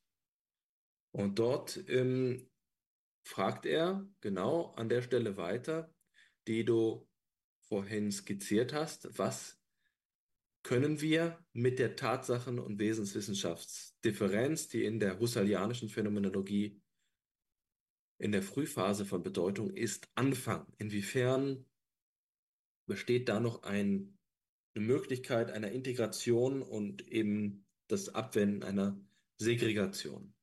Und da sagt Binswanger, die reine Phänomenologie so sehr sie andererseits die Quellen erschließt, aus denen die Grundbegriffe und die idealen Gesetze der reinen Logik entspringen, so sehr sie das Fundament der rein logischen Aufklärung ist, ist zugleich, wenn auch in total anderen Funktionen, das notwendige Fundament jeder Psychologie. Das notwendige Fundament jeder Psychologie. Da geht er auf Husserl in einer bestätigenden Weise ein und schlussfolgert dann in seinen eigenen Worten, verlören wir uns völlig in die reine Phänomenologie, so verlören wir auch die Psychologie aus dem Auge und gerieten daraus auf das Gebiet der reinen Logik, von dem wir nichts zu erhoffen haben. Schließen wir uns andererseits der beliebten Interpretation der Phänomenologie als deskriptiver Psychologie im erfahrungswissenschaftlichen Sinne an, so verlieren wir die Subjektivität aus dem Auge und laden uns von Husserl den Vorwurf völligen Missverständnisses seiner Lehre auf den Hals. Also, er ist zu einer Problematisierung der Differenzierung zwischen Wesens- und Tatsachenwissenschaften imstande, ohne eine Segregation zu beschwören. Er bestätigt vielmehr, dass es eine Fundierungsperspektive für die Phänomenologie gegenüber der Psychologie gibt, die aber nicht darin bestehen kann, logizistisch alles in eine reine Logik aufzulösen, sondern den schmalen Grad zwischen einem Psychologismus und einem Logizismus zu wandern. Und das ist etwas, was ähm, zumindest zu diesem Zeitpunkt, also 1922, sicherlich den Geist der logischen Untersuchungen durchaus abbildet und nicht so stark ähm, die transzendentale Wende, die Husserl eingegangen ist, bestätigt. Und insofern sagt er hier zu Recht, das zitiere ich wieder, in diesem Dilemma erscheint es uns als das Richtigste, uns an die logischen Untersuchungen selbst zu halten, für die wir auch sonst die größte Bewunderung hegen. Also der frühe Binswanger ist jemand, der die Problematik erkennt, der Husserl ähm, alle Achtung schenkt, aber der dann eben sich dazu imstande ist, weiterzuentwickeln und später unter dem Einfluss der Münchner Phänomenologie von einer Rückkehr zu Brentano spricht. Insofern ist also ähm, Binswanger ein lebendiges Mitglied der äh, phänomenologischen Bewirk äh, Bewegung, kein äh, bloßer Anhänger einer Richtung, sondern jemand, der zwischen den verschiedenen Ausprägungen ähm, zu identifizieren ist. Und in dieser dann folgenden Phase, in der folgenden Phase, in denen es um die Grundformen äh, und ähm, die, die, die Grundform des menschlichen Daseins geht, ähm, in dieser Phase gibt es hier in diesem Verhältnis zur Phänomenologie eine Transformation, und das hast du ja erwähnt, ich will nicht zu viel wiederholen, die dreht sich um Heidegger. Und ähm, von verschiedenen Interpreten, von Hans Kunz, aber eben auch von Otto Friedrich Bollnow, ist diese Bewegung hin zur zweiten Phase mit Heidegger als eine anthropologische Bewegung aufgefasst worden. Und das möchte ich jetzt hier in, an dritter Stelle thematisieren. Dieser Übergang von äh, in, in Bitzwangers Werk von, ersten, von der ersten zur zweiten Phase ist eine, die sich mit Heidegger auseinandersetzt, aber gerade eben nicht bestätigend. Und ich glaube, das ist ähm, repräsentativ durch eine, erneut durch eine Thematik zu verdeutlichen. Also so wie ich jetzt über den Traum gesprochen habe, möchte ich auch hier nochmal etwas hervorheben. Und das findet sich eben ähm, im Begriff der Liebe. Der Begriff der Liebe tritt an eine Stelle, die bei Heidegger die Sorge einnimmt, nämlich die grundsätzliche Qualifikation des menschlichen Weltbezugs, so könnte man das sagen, wenn man eine anthropologisierende Lesart Heideggers veranschlagt. Man kann sich natürlich auch ähm, vielleicht sogar mit Heidegger selbst dagegen wehren, indem man dann sagt, dass es gerade eben nicht um Anthropologie ginge und äh, wir eben nur vom Dasein sprechen müssen, aber äh, um es ähm, sozusagen in Richtung von Binswanger zu bewegen, legt es hier nahe, eine anthropologische Betrachtung vorzunehmen. Und in dieser geht es eben um den Begriff der Liebe.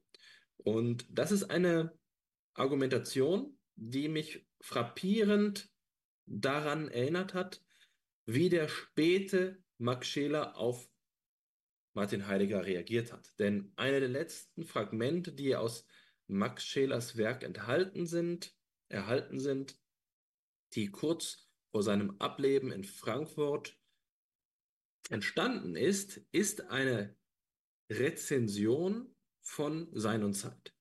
Das muss ungefähr 1928, 1927, 28 muss, müssen diese Überlegungen entstanden sein. Und einer der Hauptpunkte, auf die Heidegger, äh, auf die, Entschuldigung, auf die Scheler da eingeht und sich kritisch von Heidegger abwendet, ist anstelle der Sorge die Liebe aufzubauen.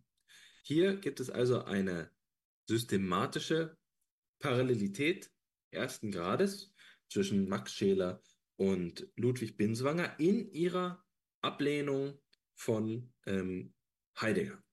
Und so ist es nachvollziehbar, wie Max, Max Herzog zu dem Urteil kommt, dass ähm, Binswanger kein Heideggerianer gewesen sei. Und Bollnow sagt sogar, ähm, dass er sich Binswanger in den Gegensatz zu Heidegger bewegt habe. Ich glaube, das ist äh, etwas überzeichnet und das mag biografische Gründe bei Bollnow haben, da Bollnow ja selbst von Heidegger abgelehnt worden ist. Bollnow sieht sich in Allianz mit Binswanger gegen Heidegger. Aber das ist, ähm, das ist etwas, was nicht ganz der Geschichte entsprechen kann, denn es hat eben auch in dieser späten Phase von Binswangers Leben und Werk noch eine konstruktive Beziehung zu Heidegger gegeben. Und ähm, das passt ganz gut zu ähm, Wilhelm Silasi, den du ja angebracht hast und der der Nachfolger von Heidegger in Freiburg gewesen ist, der sich in einer größtenteils ähm, problematischen Beziehung zu Heidegger befunden hat, aber der eben, wie du sagtest, in einer Beziehung zu Binswanger stand. Und hier berichtet jemand, das Buch habe ich gerade auf dem Tisch liegen, Zoltan Zalai, berichtet hier über das Leben von Wilhelm Silasi und sagt also, dass äh, Binswanger noch in den 1950er Jahren darüber nachgedacht habe, sein nächstes Buch Heidegger zu widmen. Ähm, und da schreibt er hier, Ab diesem Zeitpunkt denkt Binswanger ständig darüber nach, sein nächstes Buch Heidegger zu widmen. Dabei kommen verschiedene Überlegungen zum Ausdruck, die der Analyse würdig sind. Binswanger geht mit der Widmung sehr vorsichtig um. Er bezweifelt, ob Heidegger so eine Widmung annehmen würde und will Heidegger damit nicht beleidigen, dass er ihm sein Buch Drei Formen missglückten Daseins widmen würde. Binswanger befürchtet, dass Heidegger die Verbindung missglücktes Dasein auf sich beziehen würde. Binswanger denkt auch detaillierter darüber nach, dass er Silasi schon von Heidegger ein Buch, äh, schon vor Heidegger ein Buch gewidmet hat und der große Heidegger auch daran Anstoß nehmen könnte. Das ist eine mh, Beschreibung, die in höchstem Maße psychologisierend ist und genau das ist auch hier das Interesse der, des Autors, ähm, den ich hier gerade zitiere. Denn es geht dabei darum, inwiefern bei äh, Heidegger die Schizophrenie-Diagnose oder eben die schizoaffine Natur gerechtfertigt sei. Und ähm, da werden auf genau solche anekdotischen Berichte eben, werden aus solchen anekdotischen Berichten Argumente zu konstruieren versucht. Aber ich glaube, das ist an dieser Stelle hilfreich, um zu sagen, dass die Beziehung zwischen Binswanger und Heidegger eben nicht diejenige einer, eines bloßen, äh, einer bloßen Kontraposition gewesen sein kann, so wie es Bollnow in seiner Rezension von, ähm, von den Grundformen behauptet hat.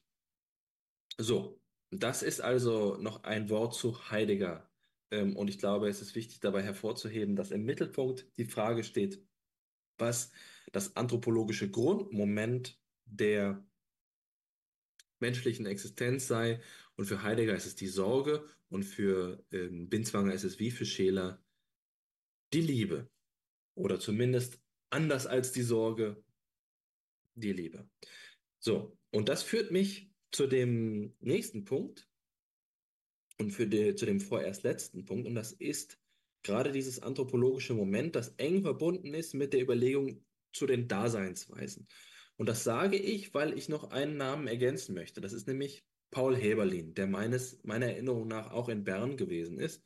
Und Paul Heberlin war also Lehrstuhlinhaber der Philosophie und bekannt war er in der Schweiz als der Hauptrepräsentant der Schweizer anthropologischen Philosophie, der also ein äh, Satellit gewesen ist von der äh, schelerianisch, plessnerianisch, hartmannschen, ähm, philosophischen Anthropologie, auch wenn sein Ansatz doch nochmal andere Akzente hat. Aber für Binswanger hat Paul Heberlin eine wichtige Rolle gespielt, was ich an dem Text verdeutlichen möchte, den ich von Binswanger am besten kenne. Und das ist seine Abhandlung über die Ideenflucht. Die Ideenflucht ist ähm, das Thema von ähm, einer Arbeit, die er 1932 veröffentlicht hat. Und es handelt sich dabei um eine Thematik, die zu diesem Zeitpunkt in der Luft gelegen hat, wenn man das so sagen darf. Denn die ähm, Ideenflucht war eine Symptomatik, die ähm, in, in eine größere Bedeutung darin hatte, dass man sie generalisierend auch für psychologische Mechanismen im Allgemeinen in die Debatte einbringen konnte. Das betrifft insbesondere die Denkpsychologie.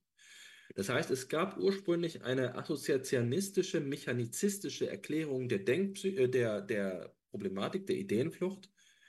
Und die Ideenflucht ist so aufzufassen, dass, es, ähm, dass sie sich darin äußert, dass Menschen teilweise nicht an sich halten können und ihre Gedanken rastlos zum Ausdruck bringen, wobei diese Gedanken eben nicht einfach nur der Logorö entsprechend ohne Pause geäußert werden, sondern auch dem Inhalt nach transformiert sind, weil sie zum Beispiel Verkürzungen vorweisen, bei denen es logische Sprünge gibt oder sogar äh, inhaltliche, ähm, grobe inhaltliche Verzerrungen bei denen es zu sinnlosen Aussagen kommt, die aber dennoch bestimmte Muster haben, zum Beispiel Reime, der Übergang von, ähm, von, von einem Satz zum nächsten, nicht über eine inhaltliche Kongruenz, sondern über den rein phonetischen Bezug. Die Ideenflucht ist also etwas, was auf verschiedene Weise erklärt werden kann und die ursprüngliche assoziationistische Auffassung, äh, die sich zum Beispiel bei Wernicke findet, die ähm, geht davon aus, dass es sich um eine bloße Beschleunigung der Assoziation handelt. Und in dieser Weise unterschlägt sie letztlich die inhaltliche Transformation und das wurde dann von der Denkpsychologie angesprochen. In der Denkpsychologie geht es um die Idee, dass es eine Strukturveränderung der Ordnung des Denkens gibt in der Ideenflucht, bei der es nicht mehr erfolgt, dass der ähm, Gedankenzusammenhang durch eine übergeordnete Idee aufrechterhalten wird. Das heißt, es gibt eine einschlägige Arbeit von Hugo Liebmann in frühen 1900er Jahren, die behauptet, dass das Hauptmerkmal der Ideenflucht darin bestehe, dass es keine Obervorstellung mehr gäbe und dass die Ideen nun ähm, ihre inneren Zusammenhang preisgeben. Das ist etwas, was zwar den Diskurs schon vorantreibt, aber was Binswanger nicht zufriedenstellt. Und das gilt übrigens auch für andere Kommentatoren dieses Diskurses aus der Phänomenologie. Der Begriff Ideenflucht taucht zum Beispiel auch bei Max Scheler auf. Ähm, ein weiterer Kritiker dieser bisher dargelegten Überlegung ist der Kopf der Würzburger Denkpsychologie Oswald Külpe selbst. Für Binswanger ist das Problem jetzt aber, dass diese ähm, bis, bisherige ähm, Erklärung der Symptomatik den spezifischen die spezifische Existenzweise, die Daseinsweise der das Symptom zeigenden nicht berücksichtigt. Und deswegen komme ich jetzt auf Paul Heberlin. Denn um das zu erklären, was ein ideenflüchtiger Mensch erlebe, nutzt Binswanger das Vokabular von Paul Heberlin. Und er spricht dabei von einer ähm, Seinsweise, die sich gewisserweise allen Ernstes entkleidet hat und die in einer rein freudsamen ähm, Erlebnisform besteht.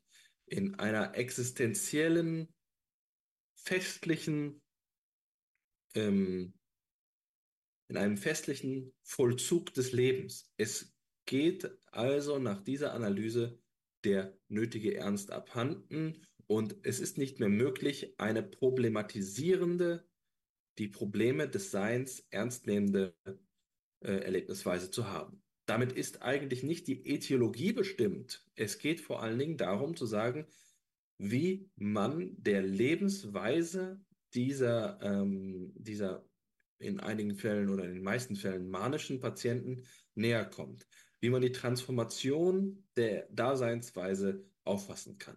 Das ist hier das Hauptinteresse.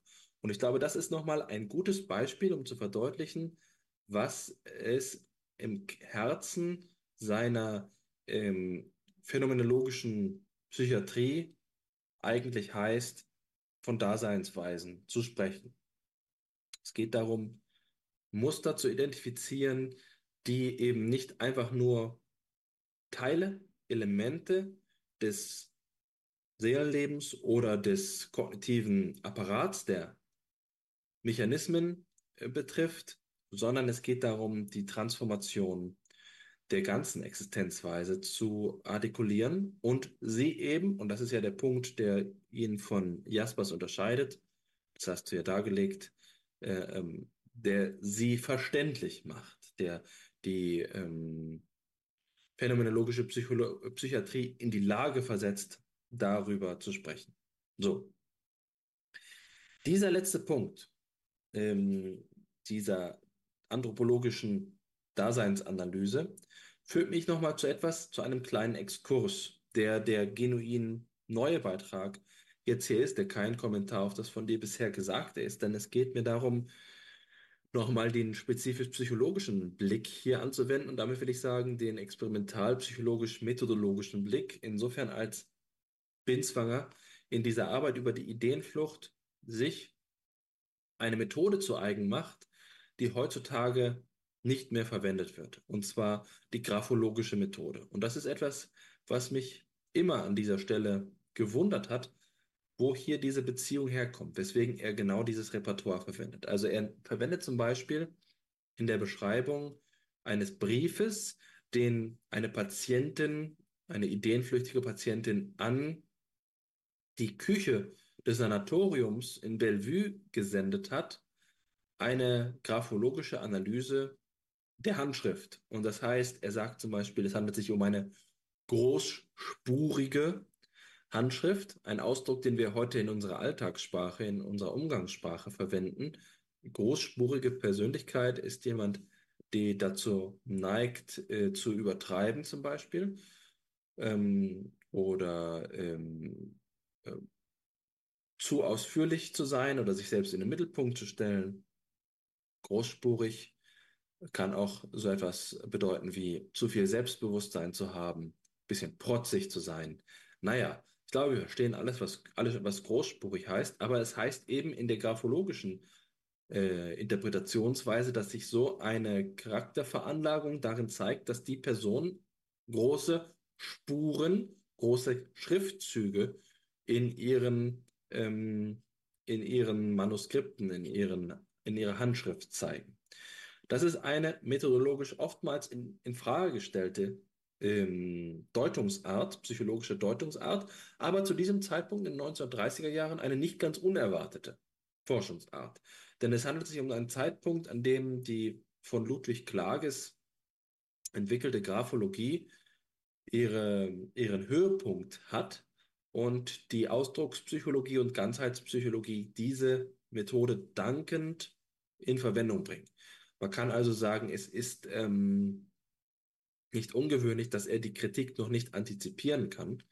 Aber wenn man sich fragt, was Klages der Psychologie heute zu sagen hat, dann ist hier zumindest eine hermeneutische Kurskorrektur oder eine Parallaxe erforderlich, um seine methodischen Standards zu überprüfen. An anderer Stelle würde er zum Beispiel sagen, dass es gerade dort, wo die Phänomenologie die Grundlage der, ähm, der Experimentalforschung sei, es darum gehe, hervorzuheben, dass Begriffsanalyse und äh, Deskription den Vorrang haben sollte vor der naturwissenschaftlichen Methodik. Er stellt sich letztlich skeptisch gegenüber dem Experiment. Auch das zeitgeschichtlich nicht verwunderlich, aber, und damit gehe ich vielleicht auch schon ähm, einen Schritt zu weit, ein Kommentar, der zu einem späteren Zeitpunkt noch sinnvoller wäre, aber ich sage ihn jetzt schon.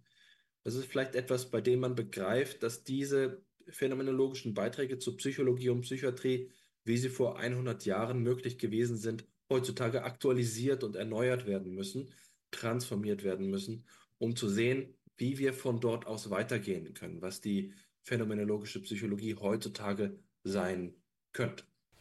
Ja, vielen Dank für den schönen Beitrag, Alexander. Ich habe äh, viel mitgeschrieben und gelernt. Ich werde dir dann später auch noch eine Frage ähm, stellen, weil ich diese Rezension von Bollnow selbst gerne lesen würde zur ähm, äh, den Grundformen des menschlichen Daseins von, von Binswanger. Also die Frage nach dem Verweis. Aber jetzt zunächst einmal zum Inhalt. Ähm, du hast jetzt gerade schon davon gesprochen, dass es um eine Neubewertung ähm, de, des Verständnisses der phänomenologischen Psychologie äh, gehen soll, die uns unsere Ahnen, unsere ähm, Vorgänger eben übergeben haben. Und du hast da jetzt schon zu Recht gesagt, Binswanger äußert sich kritisch gegenüber dem Experiment, gegenüber der naturwissenschaftlichen Methode.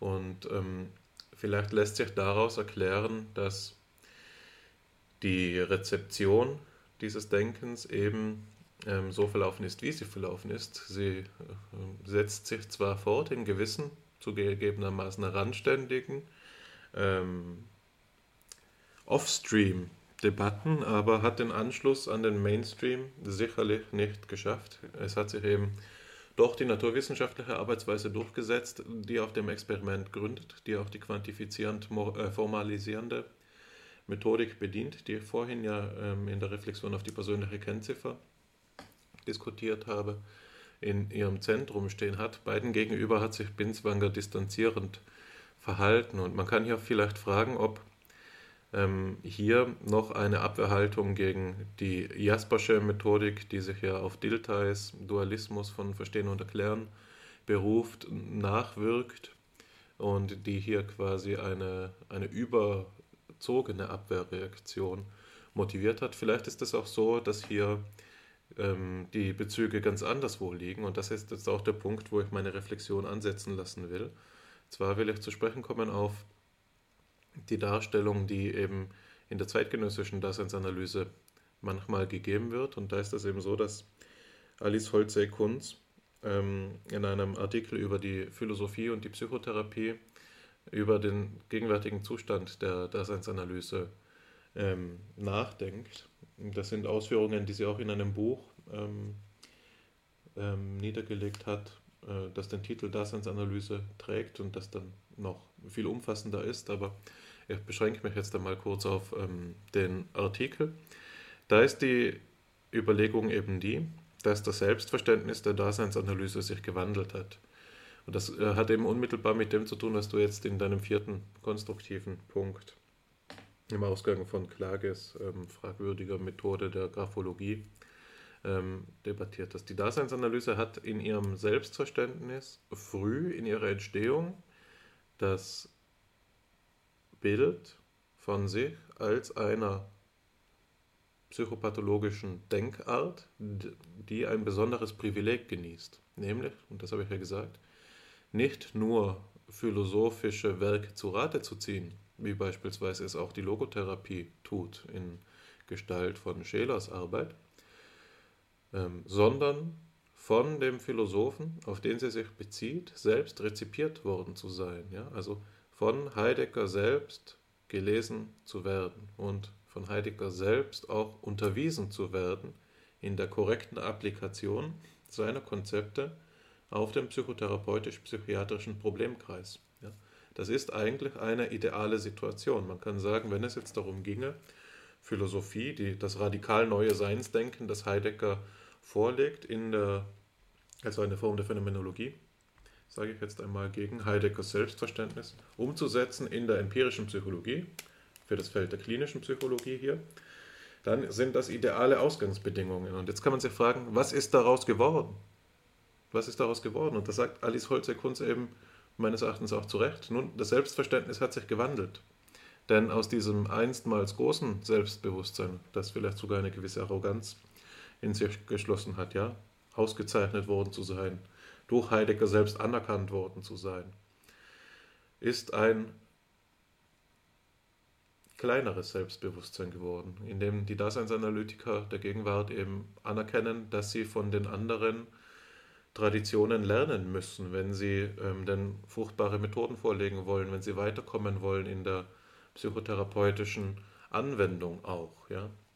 Und das bedeutet konkret für sie, wenn es darum gehen soll, mehr als eine bloß menschengerechte ähm, Psychotherapie vorzulegen und zu entwickeln, die eben den Menschen nicht verkürzt, beispielsweise auf in der naturwissenschaftlich verobjektivierenden Einstellung auf ein Naturding, sondern ihn in seiner Ganzheit zur Kenntnis nimmt, dann ist das sicher etwas, das beibehalten werden soll. Aber es muss dennoch, wenn die Ansätze denn konkurrenzfähig sein sollen gegenüber den zeitgenössischen Ansätzen, die eben auf dieser ähm, angekreideten Verkürzung beruhen, dann muss hier etwas geliefert werden können, das auch die therapeutische Praxis selbst informiert. Ja?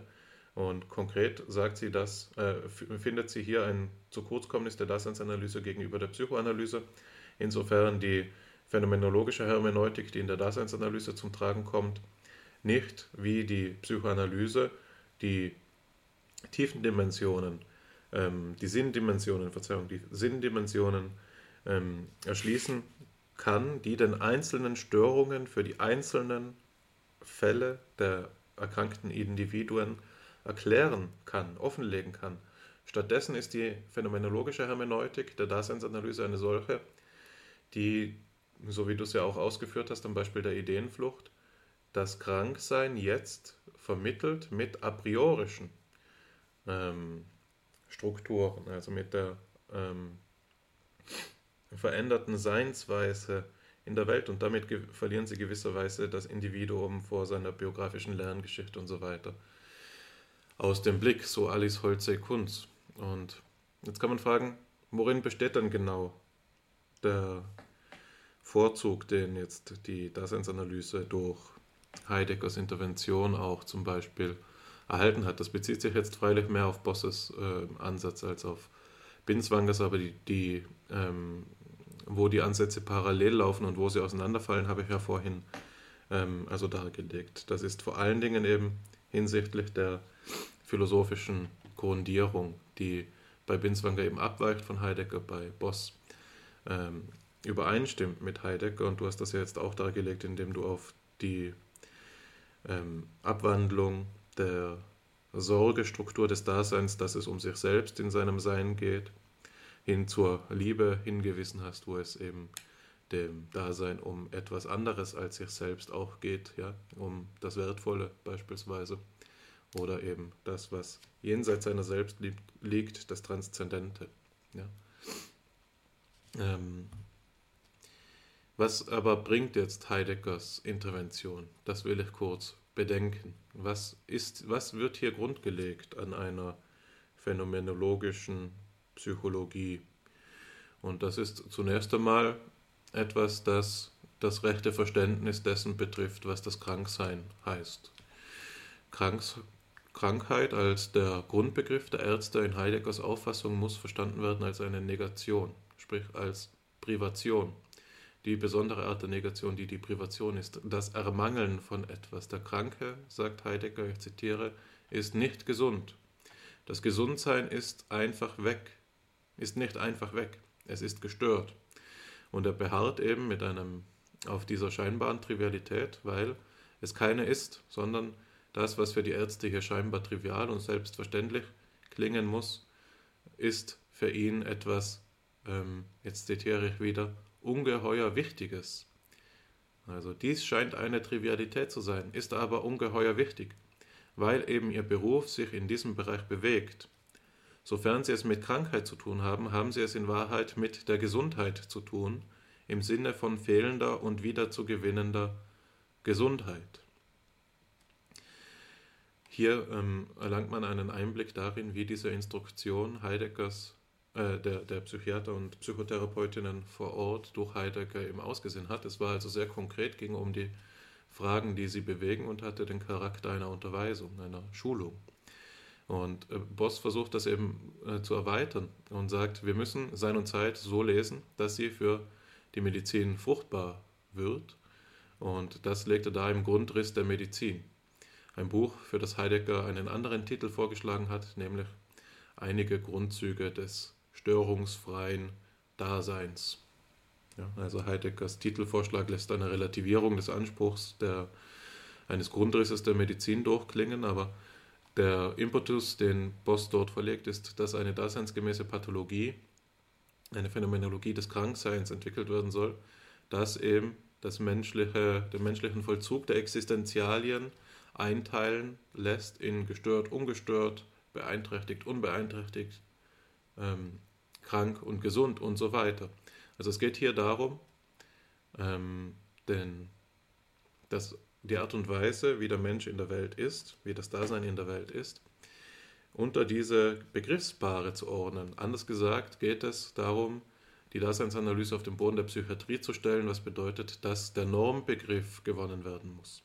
Und das ist nach Alice Holze-Kunz eben nur möglich auf Grundlage eines absichtsvollen Missverständnisses von Heidegger Sein und Zeit, in dem eben die ganze Analyse der Eigentlichkeit äh, gelesen wird als ein Weg zur Reife, ein Weg zur Gesundheit und zur Reife des menschlichen Seins und die Analyse des Verfalls als, und der Uneigentlichkeit als ein Abweichen von dieser Reife, als ein Zurückbleiben, als eine Hemmung oder kurzum als ein Kranksein. Ja?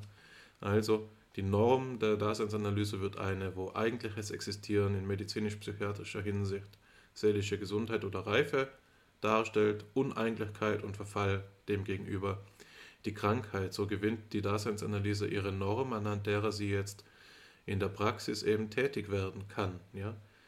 Und damit widerspricht sie aber Heideggers eigentlicher Absicht, und das hat er explizit so gesagt, ja. Ich zitiere eine Stelle, die ontologisch-existenziale Struktur des Verfallens wäre auch missverstanden, wollte man ihr den Sinn einer schlechten und beklagenswerten ontischen Eigenschaft beilegen die vielleicht in fortgeschrittenen Stadien der Menschheitskultur beseitigt werden könnte. Bei dem Verfallen geht es ihm stattdessen eben nicht um so eine normative Kategorie, sondern es geht ihm um eine wesenhafte ontologische Struktur des Daseins, ja, die nicht als Nachtseite bestimmt werden soll. Es geht um eine ontologische Struktur, nicht um eine ontische. Es geht um eine Struktur, die auch vor dieser bewertenden Stellungnahme ähm, steht, die in der Krankheit veranschlagt wird. Ja. Also das Denken in seiner Zeit wird gewisserweise auf den Kopf gestellt. Der eigentliche Mensch wird zum ganzen Mensch, damit zum heilen Mensch, zum gesunden. Und das ist etwas, das die Anwendung in die Praxis ermöglichen soll. Sehr schlau finde ich Alice Holzey-Kunzes ähm, Holz, Holzey ähm, Ausführung da, wo sie jetzt darauf beharrt, dass die, diejenigen Normen, die die Daseinsanalyse veranschlagt, schon allein deshalb nicht ontologisch sein können, weil sie zeitspezifisch sind. Ja? Die Begriffe, die hier im Zentrum stehen, Freiheit, Offenheit, Eigenständigkeit, was die Grundbegriffe dieser Denkart sind, sind Begriffe, die ganz spezifisch für das moderne Selbstverständnis in Europa ist. Das ist eben ein, ein Verständnis von Gesundheit, das reagiert auf einen Zeitgeist, in der die Welt uns nicht viel Geborgenheit gibt, aber stattdessen viel Raum für Selbstentfaltung gewährt. Ja? Und anders war es in der vormodernen Zeit, wo die Geborgenheit da war, der Raum für die Selbstentfaltung nicht so sehr und wo eben demgemäß die christliche Moral Begriffe wie Demut und Gehorsam, Stand, Standesbewusstsein in den Mittelpunkt der Auffassung der psychischen Gesundheit und Reife gestellt hat. Ja? Also hier wird keine fundamental ontologische Struktur, die ähm, offengelegt jenseits dieser ähm, zeitgemäßen Betrachtungen liegt. Und das ist eben auch etwas, das dann eigentlich nicht genau die Ebene betrifft, die Heidegger mit seiner Fundamentalontologie im Sinn gehabt hat.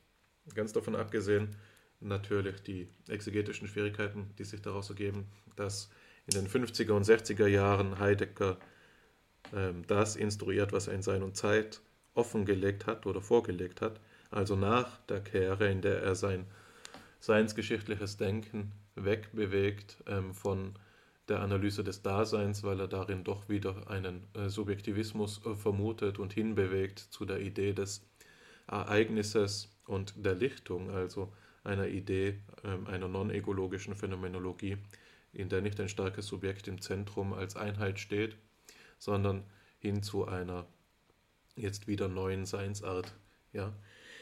Was hat das alles zu bedeuten? Also man sieht hier sicher verschiedene Momente, die in dieser Rezeption Heideggers oder in der Instruktion durch Heidegger zu Tage gefördert werden. Man sieht eine andere Weise, das Ganze umzusetzen, als das bei Binswanger selbst geschehen ist, der sicher die ontologische Analyse nicht ausspart in seinen ähm, Ausführungen.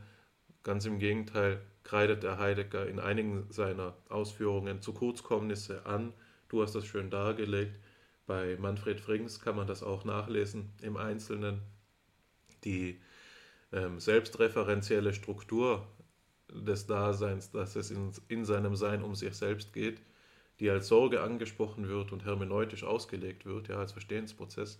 Diese selbstreferenzielle Struktur ist eben eine, die zu dieser Logik der Innerlichkeit und der Eigentlichkeit führt, die gerade die, ähm, das Untaugliche ist, wenn es jetzt um eine Fürsorge für die anderen ähm, auch gehen soll, die im Zentrum von dem ähm, äh, psychotherapeutisch-klinischen Geschehen steht. Insofern auch der Arzt und der Therapeut selbst Teil der klinischen Situation sind, darf außerdem die Daseinsanalyse natürlich nicht nur auf das Kranksein abheben. Die Normgewinnung alleine reicht nicht aus, sondern sie muss einen allgemeinen Charakter gewinnen, die der sowohl das Erleben des Therapeuten als auch des, dasjenige des Patienten ähm, beschreiben und erfassen kann. Also das ist auch noch eine, eine kritische Weichenstellung, wo hier Unterschiede identifiziert werden ähm, können. Trotzdem ist es nicht so, dass ähm, damit alles gesagt wäre. Man muss auch das ähm, ambivalente Verhältnis Heideggers zum äh, Berufsstand Arzt, Psychotherapeut überhaupt äh, sehen. Da ist es ja so, dass es auch Stellen gibt, wo er sich äh, dahingehend äußert, dass eigentlich der gesamte theoretische Unterbau, der dieser Arbeitsweise zugrunde liegt, wissenschaftlich ist, demgemäß in der neuzeitlichen ähm, Einstellung oder im, im Dunstkreis der Neuzeit eben verharrt und nicht und die Phänomene verstellt. Und deshalb ja gerade ähm, einer Revision bedarf im Sinne seines radikalen neuen Seinsdenkens. Man muss das aber auch so verstehen, dass Heidegger die ähm, naturwissenschaftlich arbeitenden und ausgebildeten Psychiater und Psychotherapeuten eigentlich als ähm, äh, ähm, Fürsprecher einer, eines seinsgeschichtlichen Geschehens, als Agenten dieses seinsgeschichtlichen Geschehens auffasst, dass er als das Gestell anspricht. Dass diese Art von naturwissenschaftlich orientierter Arbeit ist ja gerade technifiziert. Das ist ja gerade das technische Vorgehen, das überwunden werden soll. Also Heidegger hat auch an vielen Stellen ähm, eine gewisse Abneigung, eine gewisse Geringschätzung gegenüber dieser Arbeitsweise, die er zu Wort bringt. Das ist der eine Punkt, der hier ähm, auftaucht. Der andere Punkt, ähm, zu dem ich jetzt überleiten will und der mich auch noch einmal zu ähm, Binswanger im engeren Sinne führt, das ist auch das Letzte, was ich dazu sagen will, ist dieses Problem der Norm Gewinnung und der Bewertung, wie es sich hier stellt. Du hast ja schon angedeutet, in manchen Punkten ist Binswanger Scheler näher als Heidegger. Ich denke, das gilt für verschiedene Phasen seines Werkes. Ja, im, in der Frühphase, die personologisch ist, ist Scheler, denke ich, ein besonders wichtiger Anschlussautor. Das zeigt sich sowohl in der Analyse der Einzelprobleme, die du genannt hast, Leib, Seele, Fremderfahrung, wo Binswanger explizit auf Schelers Theorien ähm, rekurriert, aber eben auch ähm, in Ansatz einer Personenwissenschaft überhaupt, da Scheler ja unter den Phänomenologen der namhafteste Vertreter des Personalismus überhaupt war. Es ist aber eben auch so, dass die Idee dieser wertorientierten Denkart im Schlüsselbegriff des missglückten Daseins äh, wiederkehrt. Und das ist sicher etwas, das man kontrovers diskutieren kann, dass Binswangers Ansatz immer wieder auch angekreidet wird, nämlich die Vorstellung, dass wenn psychisches Kranksein ein Missglücken des Entwurfs ähm, des eigenen Lebens meint, wenn es einen so etwas meint wie einen, ein Versagen zur Authentizität, Authentizität sich zu erheben, dann ist doch dort eine Abwertung des Krankseins mit ausgesprochen, das sich aber nicht auf die Krankheit begrenzt, sondern den ganzen Menschen mit einschließt, der da erkrankt ist. Kurzum, wenn Binswanger sagt, dass ein Dasein missglückt, sagt er dann nicht auch, dass erstens dass dieses Leben irgendwie minderwertig ist und zweitens vielleicht sogar derjenige, der auf diese Weise scheitert an seinem Weltentwurf, daran selbst schuld ist. Ja? Also jemand, der eben freier, offener, eigenständiger ähm, gelebt hätte, der einen stärkeren Willen gehabt hätte, dem wäre es vielleicht gelungen, sein Leben zu bemeistern, es nicht missglücken zu lassen, sondern es dem Glück zuzuführen. Ein besonders kontroverser Fall, äh, der in diesen Dunstkreis fällt, oder in diesen Problemkreis, sollte ich hier besser sagen, fällt, ist der Fall von Ellen West. Ellen West war eine ähm, Patientin von Ludwig Binswanger, die sich im Alter von 33 Jahren das Leben genommen hat, nachdem sie verschiedene psychische Störungsbilder durchlitten hat, von Depression zu Essstörung war sie ähm, hat sie alles äh, durchgemacht und es wird eben in der Fallbeschreibung ersichtlich, dass sie nie ein glückliches Kind war, sondern eigentlich von jüngster Zeit an immer schon mit dem Tod fasziniert war. Ja, es gibt Beschreibungen davon, wie sie nach dem Reiten von ähm, auf dem Pferd von ähm, Träumen erzählt, ähm, die ihren eigenen Tod zum Gegenstand haben. Und ähm, der Hergang war eben der, derjenige, dass Ellen West bei Binswanger in Be Behandlung war. Sie hatte dort die Diagnose einer Schizophrenie bekommen. Ähm, einige namhafte äh, Therapeuten und Psychiater haben den Fall konsultiert. Einige waren damit einverstanden. Ein Psychoanalytiker, dessen Name mir entfallen ist, hat gesagt, das ist eigentlich eine, eine Form der Depression, die wir gerade sehen. Jedenfalls aber war das Urteil klar. Alan West schien unheilbar zu sein. Das war auch übrigens die Zeit, bevor die Neuroleptika, die zur Behandlung von Schizophrenie eingesetzt werden oder zur Abminderung dieser psychotischen Phasen vor allen Dingen auch eingesetzt werden, ähm, entdeckt worden sind. Ellen West schien unheilbar zu sein und sie wurde zunehmend mehr suizidal. Und jetzt kam eben die Situation, wo die Frage diejenige war, ob sie entlassen werden soll oder ob sie in die klinische äh, in die geschlossene Station übernommen werden soll. Und Ellens ähm, Ehemann sagte, dass er nur einer weiteren Behandlung zustimmen würde, wenn äh, sicher, äh, versichert werden könnte, dass man ihr helfen könne, dass die Behandlung Fortschritte erzielen würde. Dieses Versprechen konnte Binswanger äh, nicht geben und ähm, so ähm, willigte er in die ähm, Entlassung seiner Patientin ein und kurz darauf ähm, kam es eben so, dass sie, wie das oft der Fall ist, eine, eine Verbesserung der Stimmung erlebte. Sie äh, ihren Appetit wiederfand und eben in fast schon einer festlichen Stimmung war und dann sich aber mit einer letalen Dosis Gift ähm, suizidiert hat.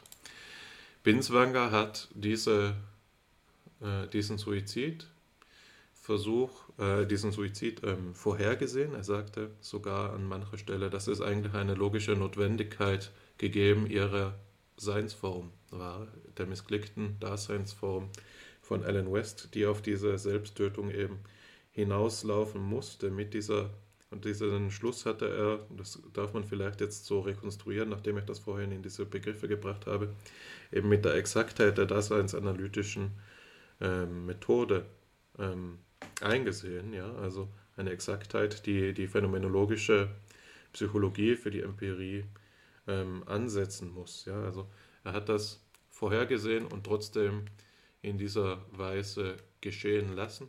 In einer gewissen Weise waren ihm natürlich auch die Hände gebunden, da er ja ähm, diese ähm, Unterbringung in der geschlossenen Station ähm, empfohlen und ähm, angeraten hat, aber dann eben ähm, nach Absprache mit dem Ehemann auch dessen Wunsch respektiert hat.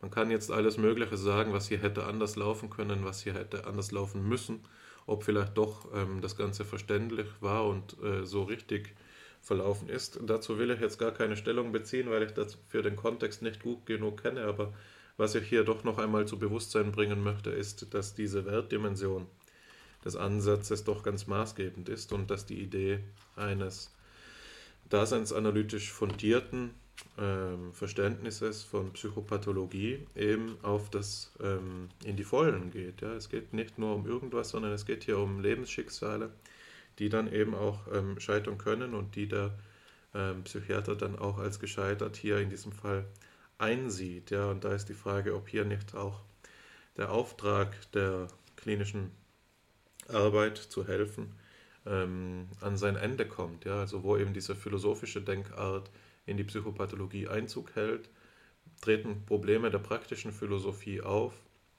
die mit dem Anspruch einer versorgenden Tätigkeit ähm, nicht immer d'accord gehen.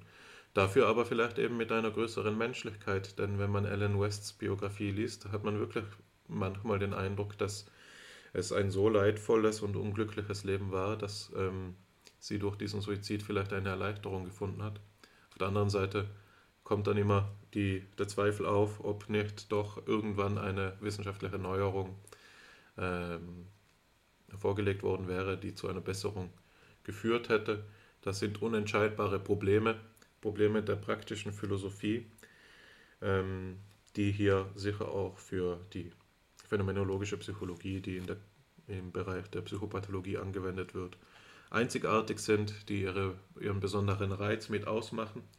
Für mich war dieser Fall immer einer, der mich fasziniert hat und der auch maßgebend war dafür, dass ich mich schlussendlich dafür entschieden habe, mich auf diese Themen zuzubewegen, weil es hier eben nicht bloß um ähm, Theorien gibt, geht, die man in der muffigen Atmosphäre verstaubter Bibliotheken studiert und man sagt etwas falsch und dann ist das eben ein Fauxpas, aber Konsequenzen gibt es keine, sondern es geht hier eben um alles, ja, um, ähm, und das war etwas, das mich immer fasziniert hat, dass ich auch den, den ähm, Reiz und eine besondere Dignität eben dieses Feldes ausmacht.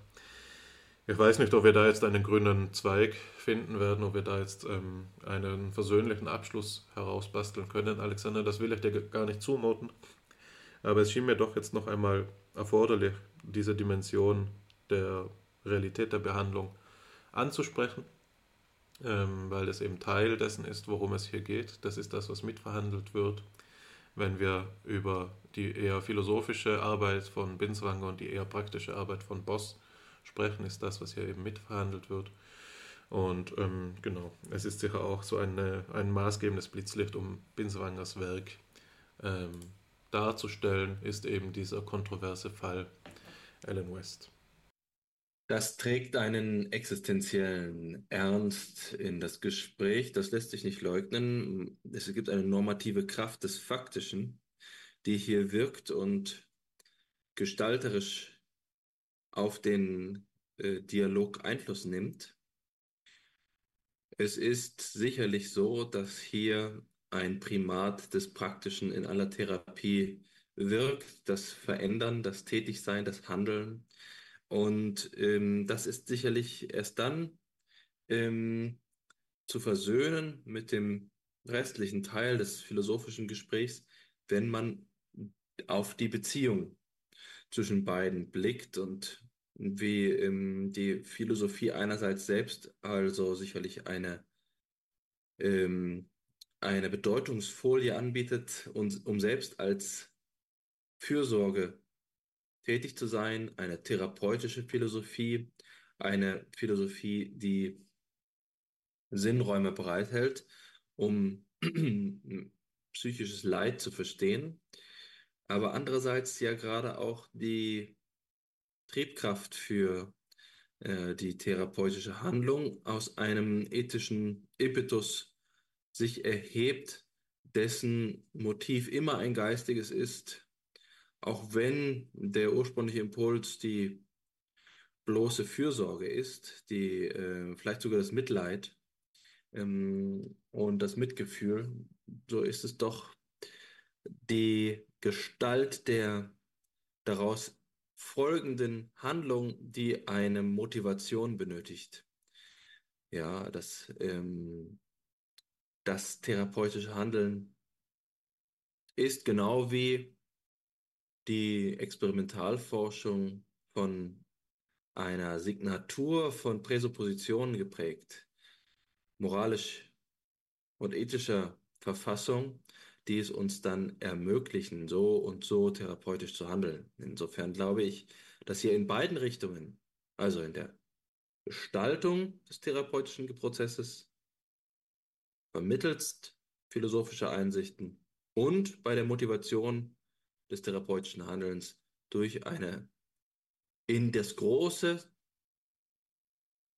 äh, Feld, in den übergeordneten Zusammenhang der Philosophie eingeordnete ethische ähm, Reflexion zu verbinden ist. Das ist sicherlich äh, kein Teufelswerk, um hier den Bogen doch wieder zu spannen. Den Bogen zwischen der Philosophie und der Therapeutik im Lebenswerk von Ludwig Binswanger. Was ich zum Abschluss sagen möchte, ist ja doch, dass, wenn wir jetzt wieder in die nüchternen Hallen des kalten Elfenbeinturms zurückkehren, dass sich so ein Lebenswerk, so ein Porträt eines Geistes dann sinnvoll fügt, wenn wir in einer strukturalistischen Weise die Einzigartigkeit durch Abhebung und durch die entsprechende Konturierung des Profils erweisen.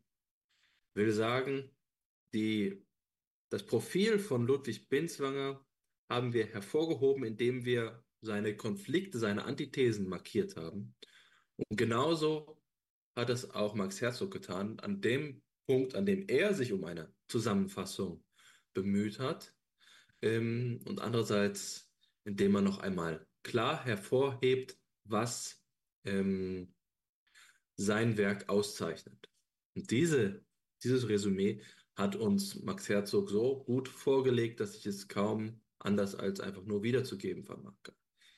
Max Herzog legt nämlich eine, ähm, eine Sammlung von zwei Listen vor. Eine Liste der Abgrenzung und eine Liste von Prädikaten von Binswangers Ansatz. Und diese Liste der Abgrenzung ist eine Identifikation der Schlüsseldiskurse, in denen sich Binswanger bewegt. Und zwar fünf Diskurse, die Psychoanalyse, die Personenwissenschaft, die eidetische Phänomenologie, die Daseinsanalytik und die transzendentale Phänomenologie.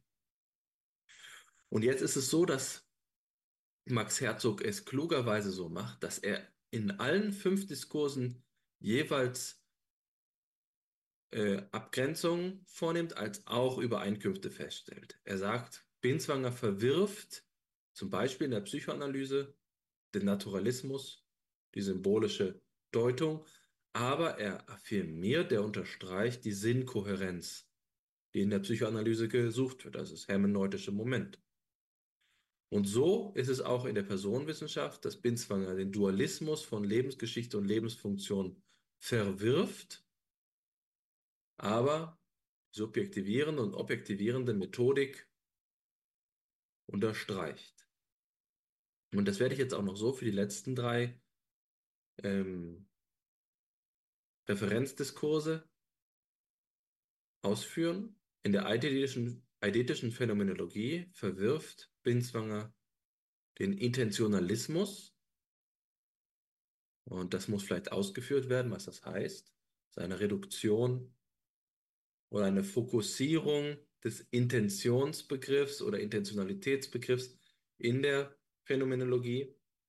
Etwas, was für, ähm, für Husserl teilweise einen axiomatischen Charakter hat, zumindest auch von, von äh, Brentano in den Mittelpunkt gestellt worden ist, zu sagen, dass die Gegebenheit, die äh, Bezogenheit auf den Inhalt der Erfahrung das Hauptmerkmal aller Akte sei.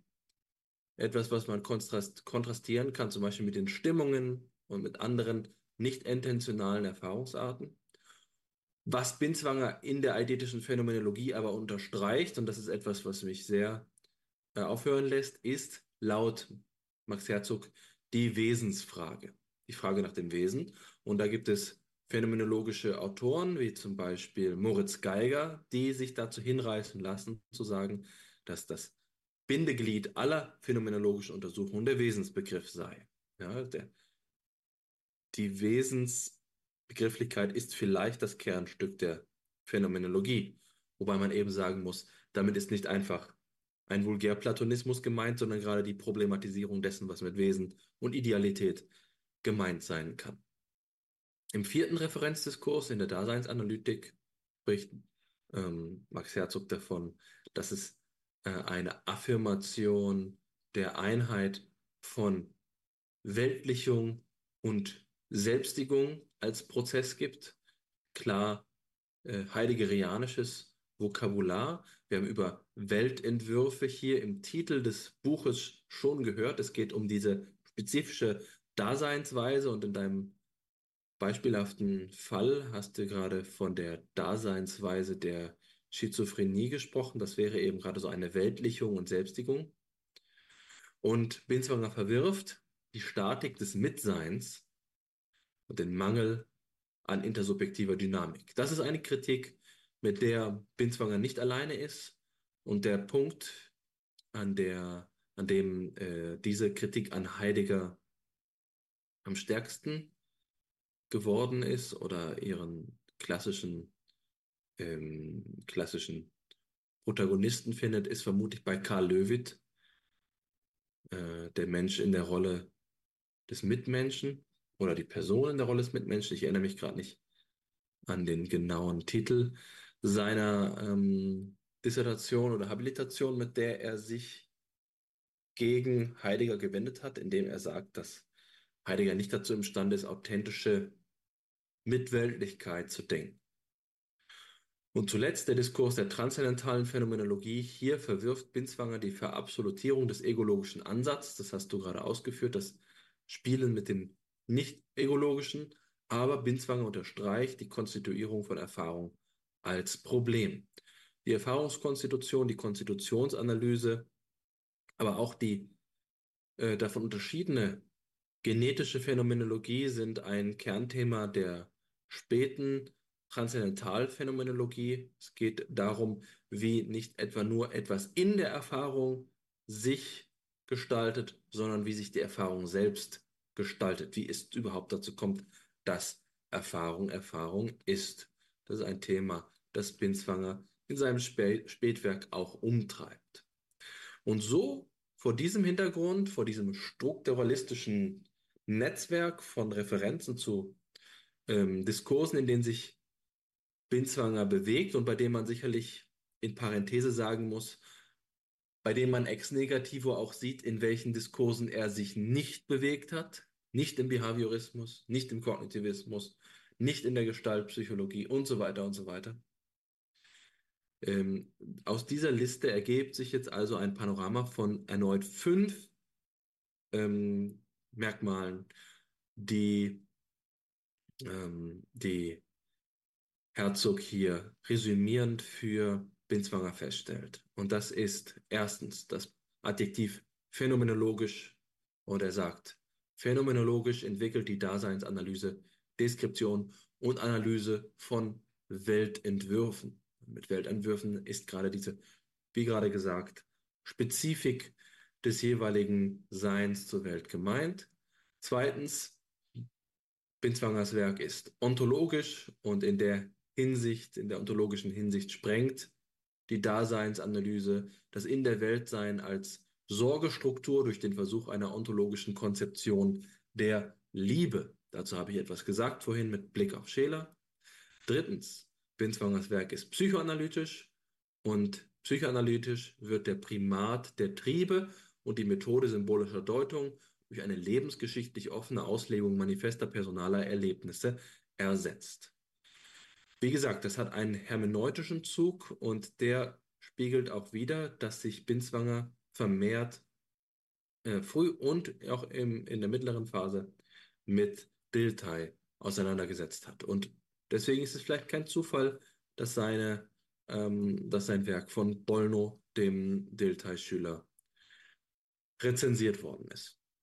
Viertens, nicht verwunderlich ist, dass Binswangers Werk psychiatrisch psychopathologisch ist und in dieser Hinsicht auf die Erhellung des strukturellen Zusammenhangs nebeneinander aufgereihter, scheinbar gänzlich disparater klinischer Symptome drängt. Das ist dieser holistische äh, Impetus, von dem wir vorhin gesprochen haben. Und jetzt setzt Herzog den Kommentar fort und sagt, therapeutisch gewinnt so die Begegnung zwischen Arzt und Patient einen offenen Charakter oder zur Rückstellung theoretischer Konstrukte gegenüber einer von vornherein festgelegten Behandlungstechnik. Und wenn man das liest, dann kann man sich fragen, ob es hier nicht auch eine Verwandtschaft mit dem personenzentrierten Ansatz und der humanistischen Psychotherapieform gibt, bei der sich eben genauso eine Offenheit auch wiederfindet. Das letzte Prädikat, das Herzog wählt, ist das Wort psychologisch. Und psychologisch gilt für Binswanger das Konzept einer vorgegenständlichen, am Erleben und Verhalten des Untersuchten ansetzenden Methodologie, welche die Subjektivität des Forschers selbst mit einbezieht. Das ist ein tragfähiger Punkt, bei dem man hier, gerade wie du vorhin gesagt hast, im Offstream, diesen Begriff, den wir von Norbert Gröben kennen, im Offstream hier eine Perspektive finden.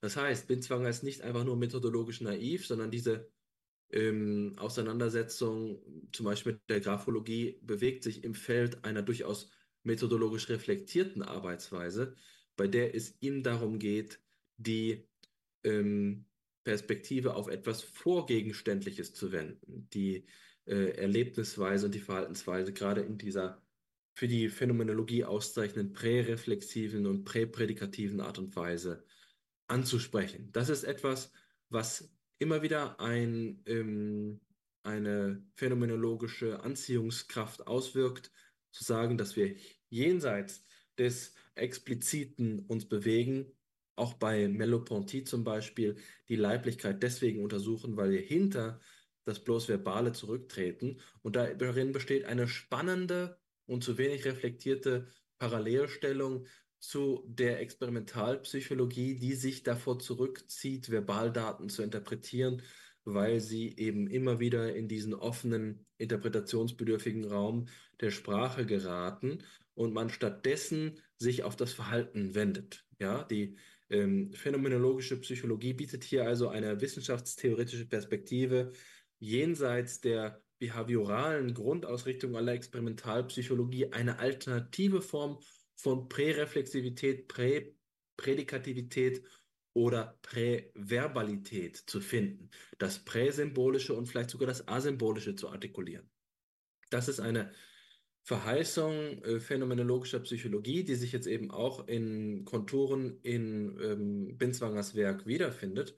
Und gerade diesen letzten Strohhalm will ich jetzt greifen, um ähm, mein Resümee das jetzt letztlich ein gestohlenes war, nämlich das von Max Herzog, ähm, darin zu überführen, zu sagen, dass gerade diese Perspektive Alternativen für psychologische Arbeit äh, hervorbringen kann, darin zu suchen, was die phänomenologische Analyse noch bereithält, um das spezifisch Vorgegenständliche zu untersuchen und etwas sichtbar zu machen, was in anderer Geisteshaltung, in anderer Einstellung nicht erkenntlich wird. Du hast das schön geschlossen mit einem Plädoyer für die phänomenologische Psychologie. Und vermutlich kann man das Resümee wirklich nicht schöner ziehen, als Max Herzog es gezogen hat. Sicherlich können wir es nicht einfach aus dem Stand äh, äh, besser sagen, als er es gesagt hat, weswegen ich damit ganz einverstanden bin, wie du das jetzt hast ähm, zu einem Abschluss gebracht. Jetzt will ich nur einmal anekdotisch werden zum Schluss und die existenzielle Note des Ernstes noch einmal anstimmen, die du vorhin ähm, so benannt hast. Mir ist nämlich ein ganz maßgebender Gedanke entfallen, als ich das gesagt habe vorhin, den ich jetzt ans Ende stellen will, gewisserweise als Paradoxie oder als Rätsel. Was ist das Faszinierende daran, dass Binswanger an Binswangers Ansatz? Was ist das Faszinierende an der Daseinsanalyse? Noch einmal bezogen auf den Fall Alan West.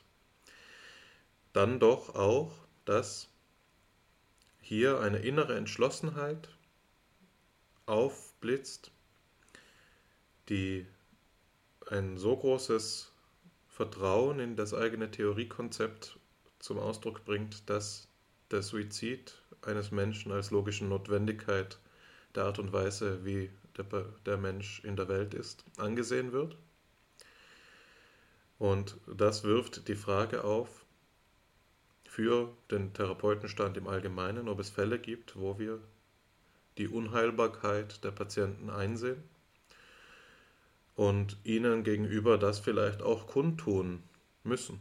Ja, vielleicht haben wir die Verpflichtung, jemandem zu sagen, dass es nie besser werden wird. Und was mich immer gereizt hat, war das Gedankenexperiment, ob ich, wenn ich jemals einmal in die Lage dazu kommen würde, den Mut dazu hätte, jemandem zu sagen, von dem ich glaube, dass das Leben nie wieder glücklich werden wird, falls ich das jemals glauben sollte, dass es vielleicht wirklich einen Sinn hat, sich zu suizidieren.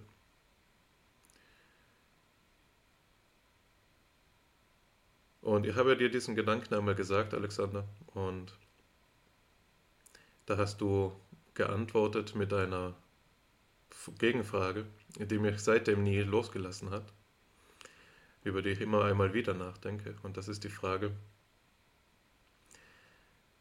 wenn doch das therapeutische Gespräch so symmetrisch ist, wie du sagst, dann ist die Faszination nicht nur die, wie jemand, der jetzt im Binswangers Fall den hippokratischen Eid geschworen hat, jemand anderes tot wünschen kann oder als logische Notwendigkeit einsehen kann. Und das nicht nur den Tod wünschen als Gnade, ja, nicht nur aus einer liebenden Haltung ähm, dem anderen gegenüber, sondern auch aus einer erkennenden.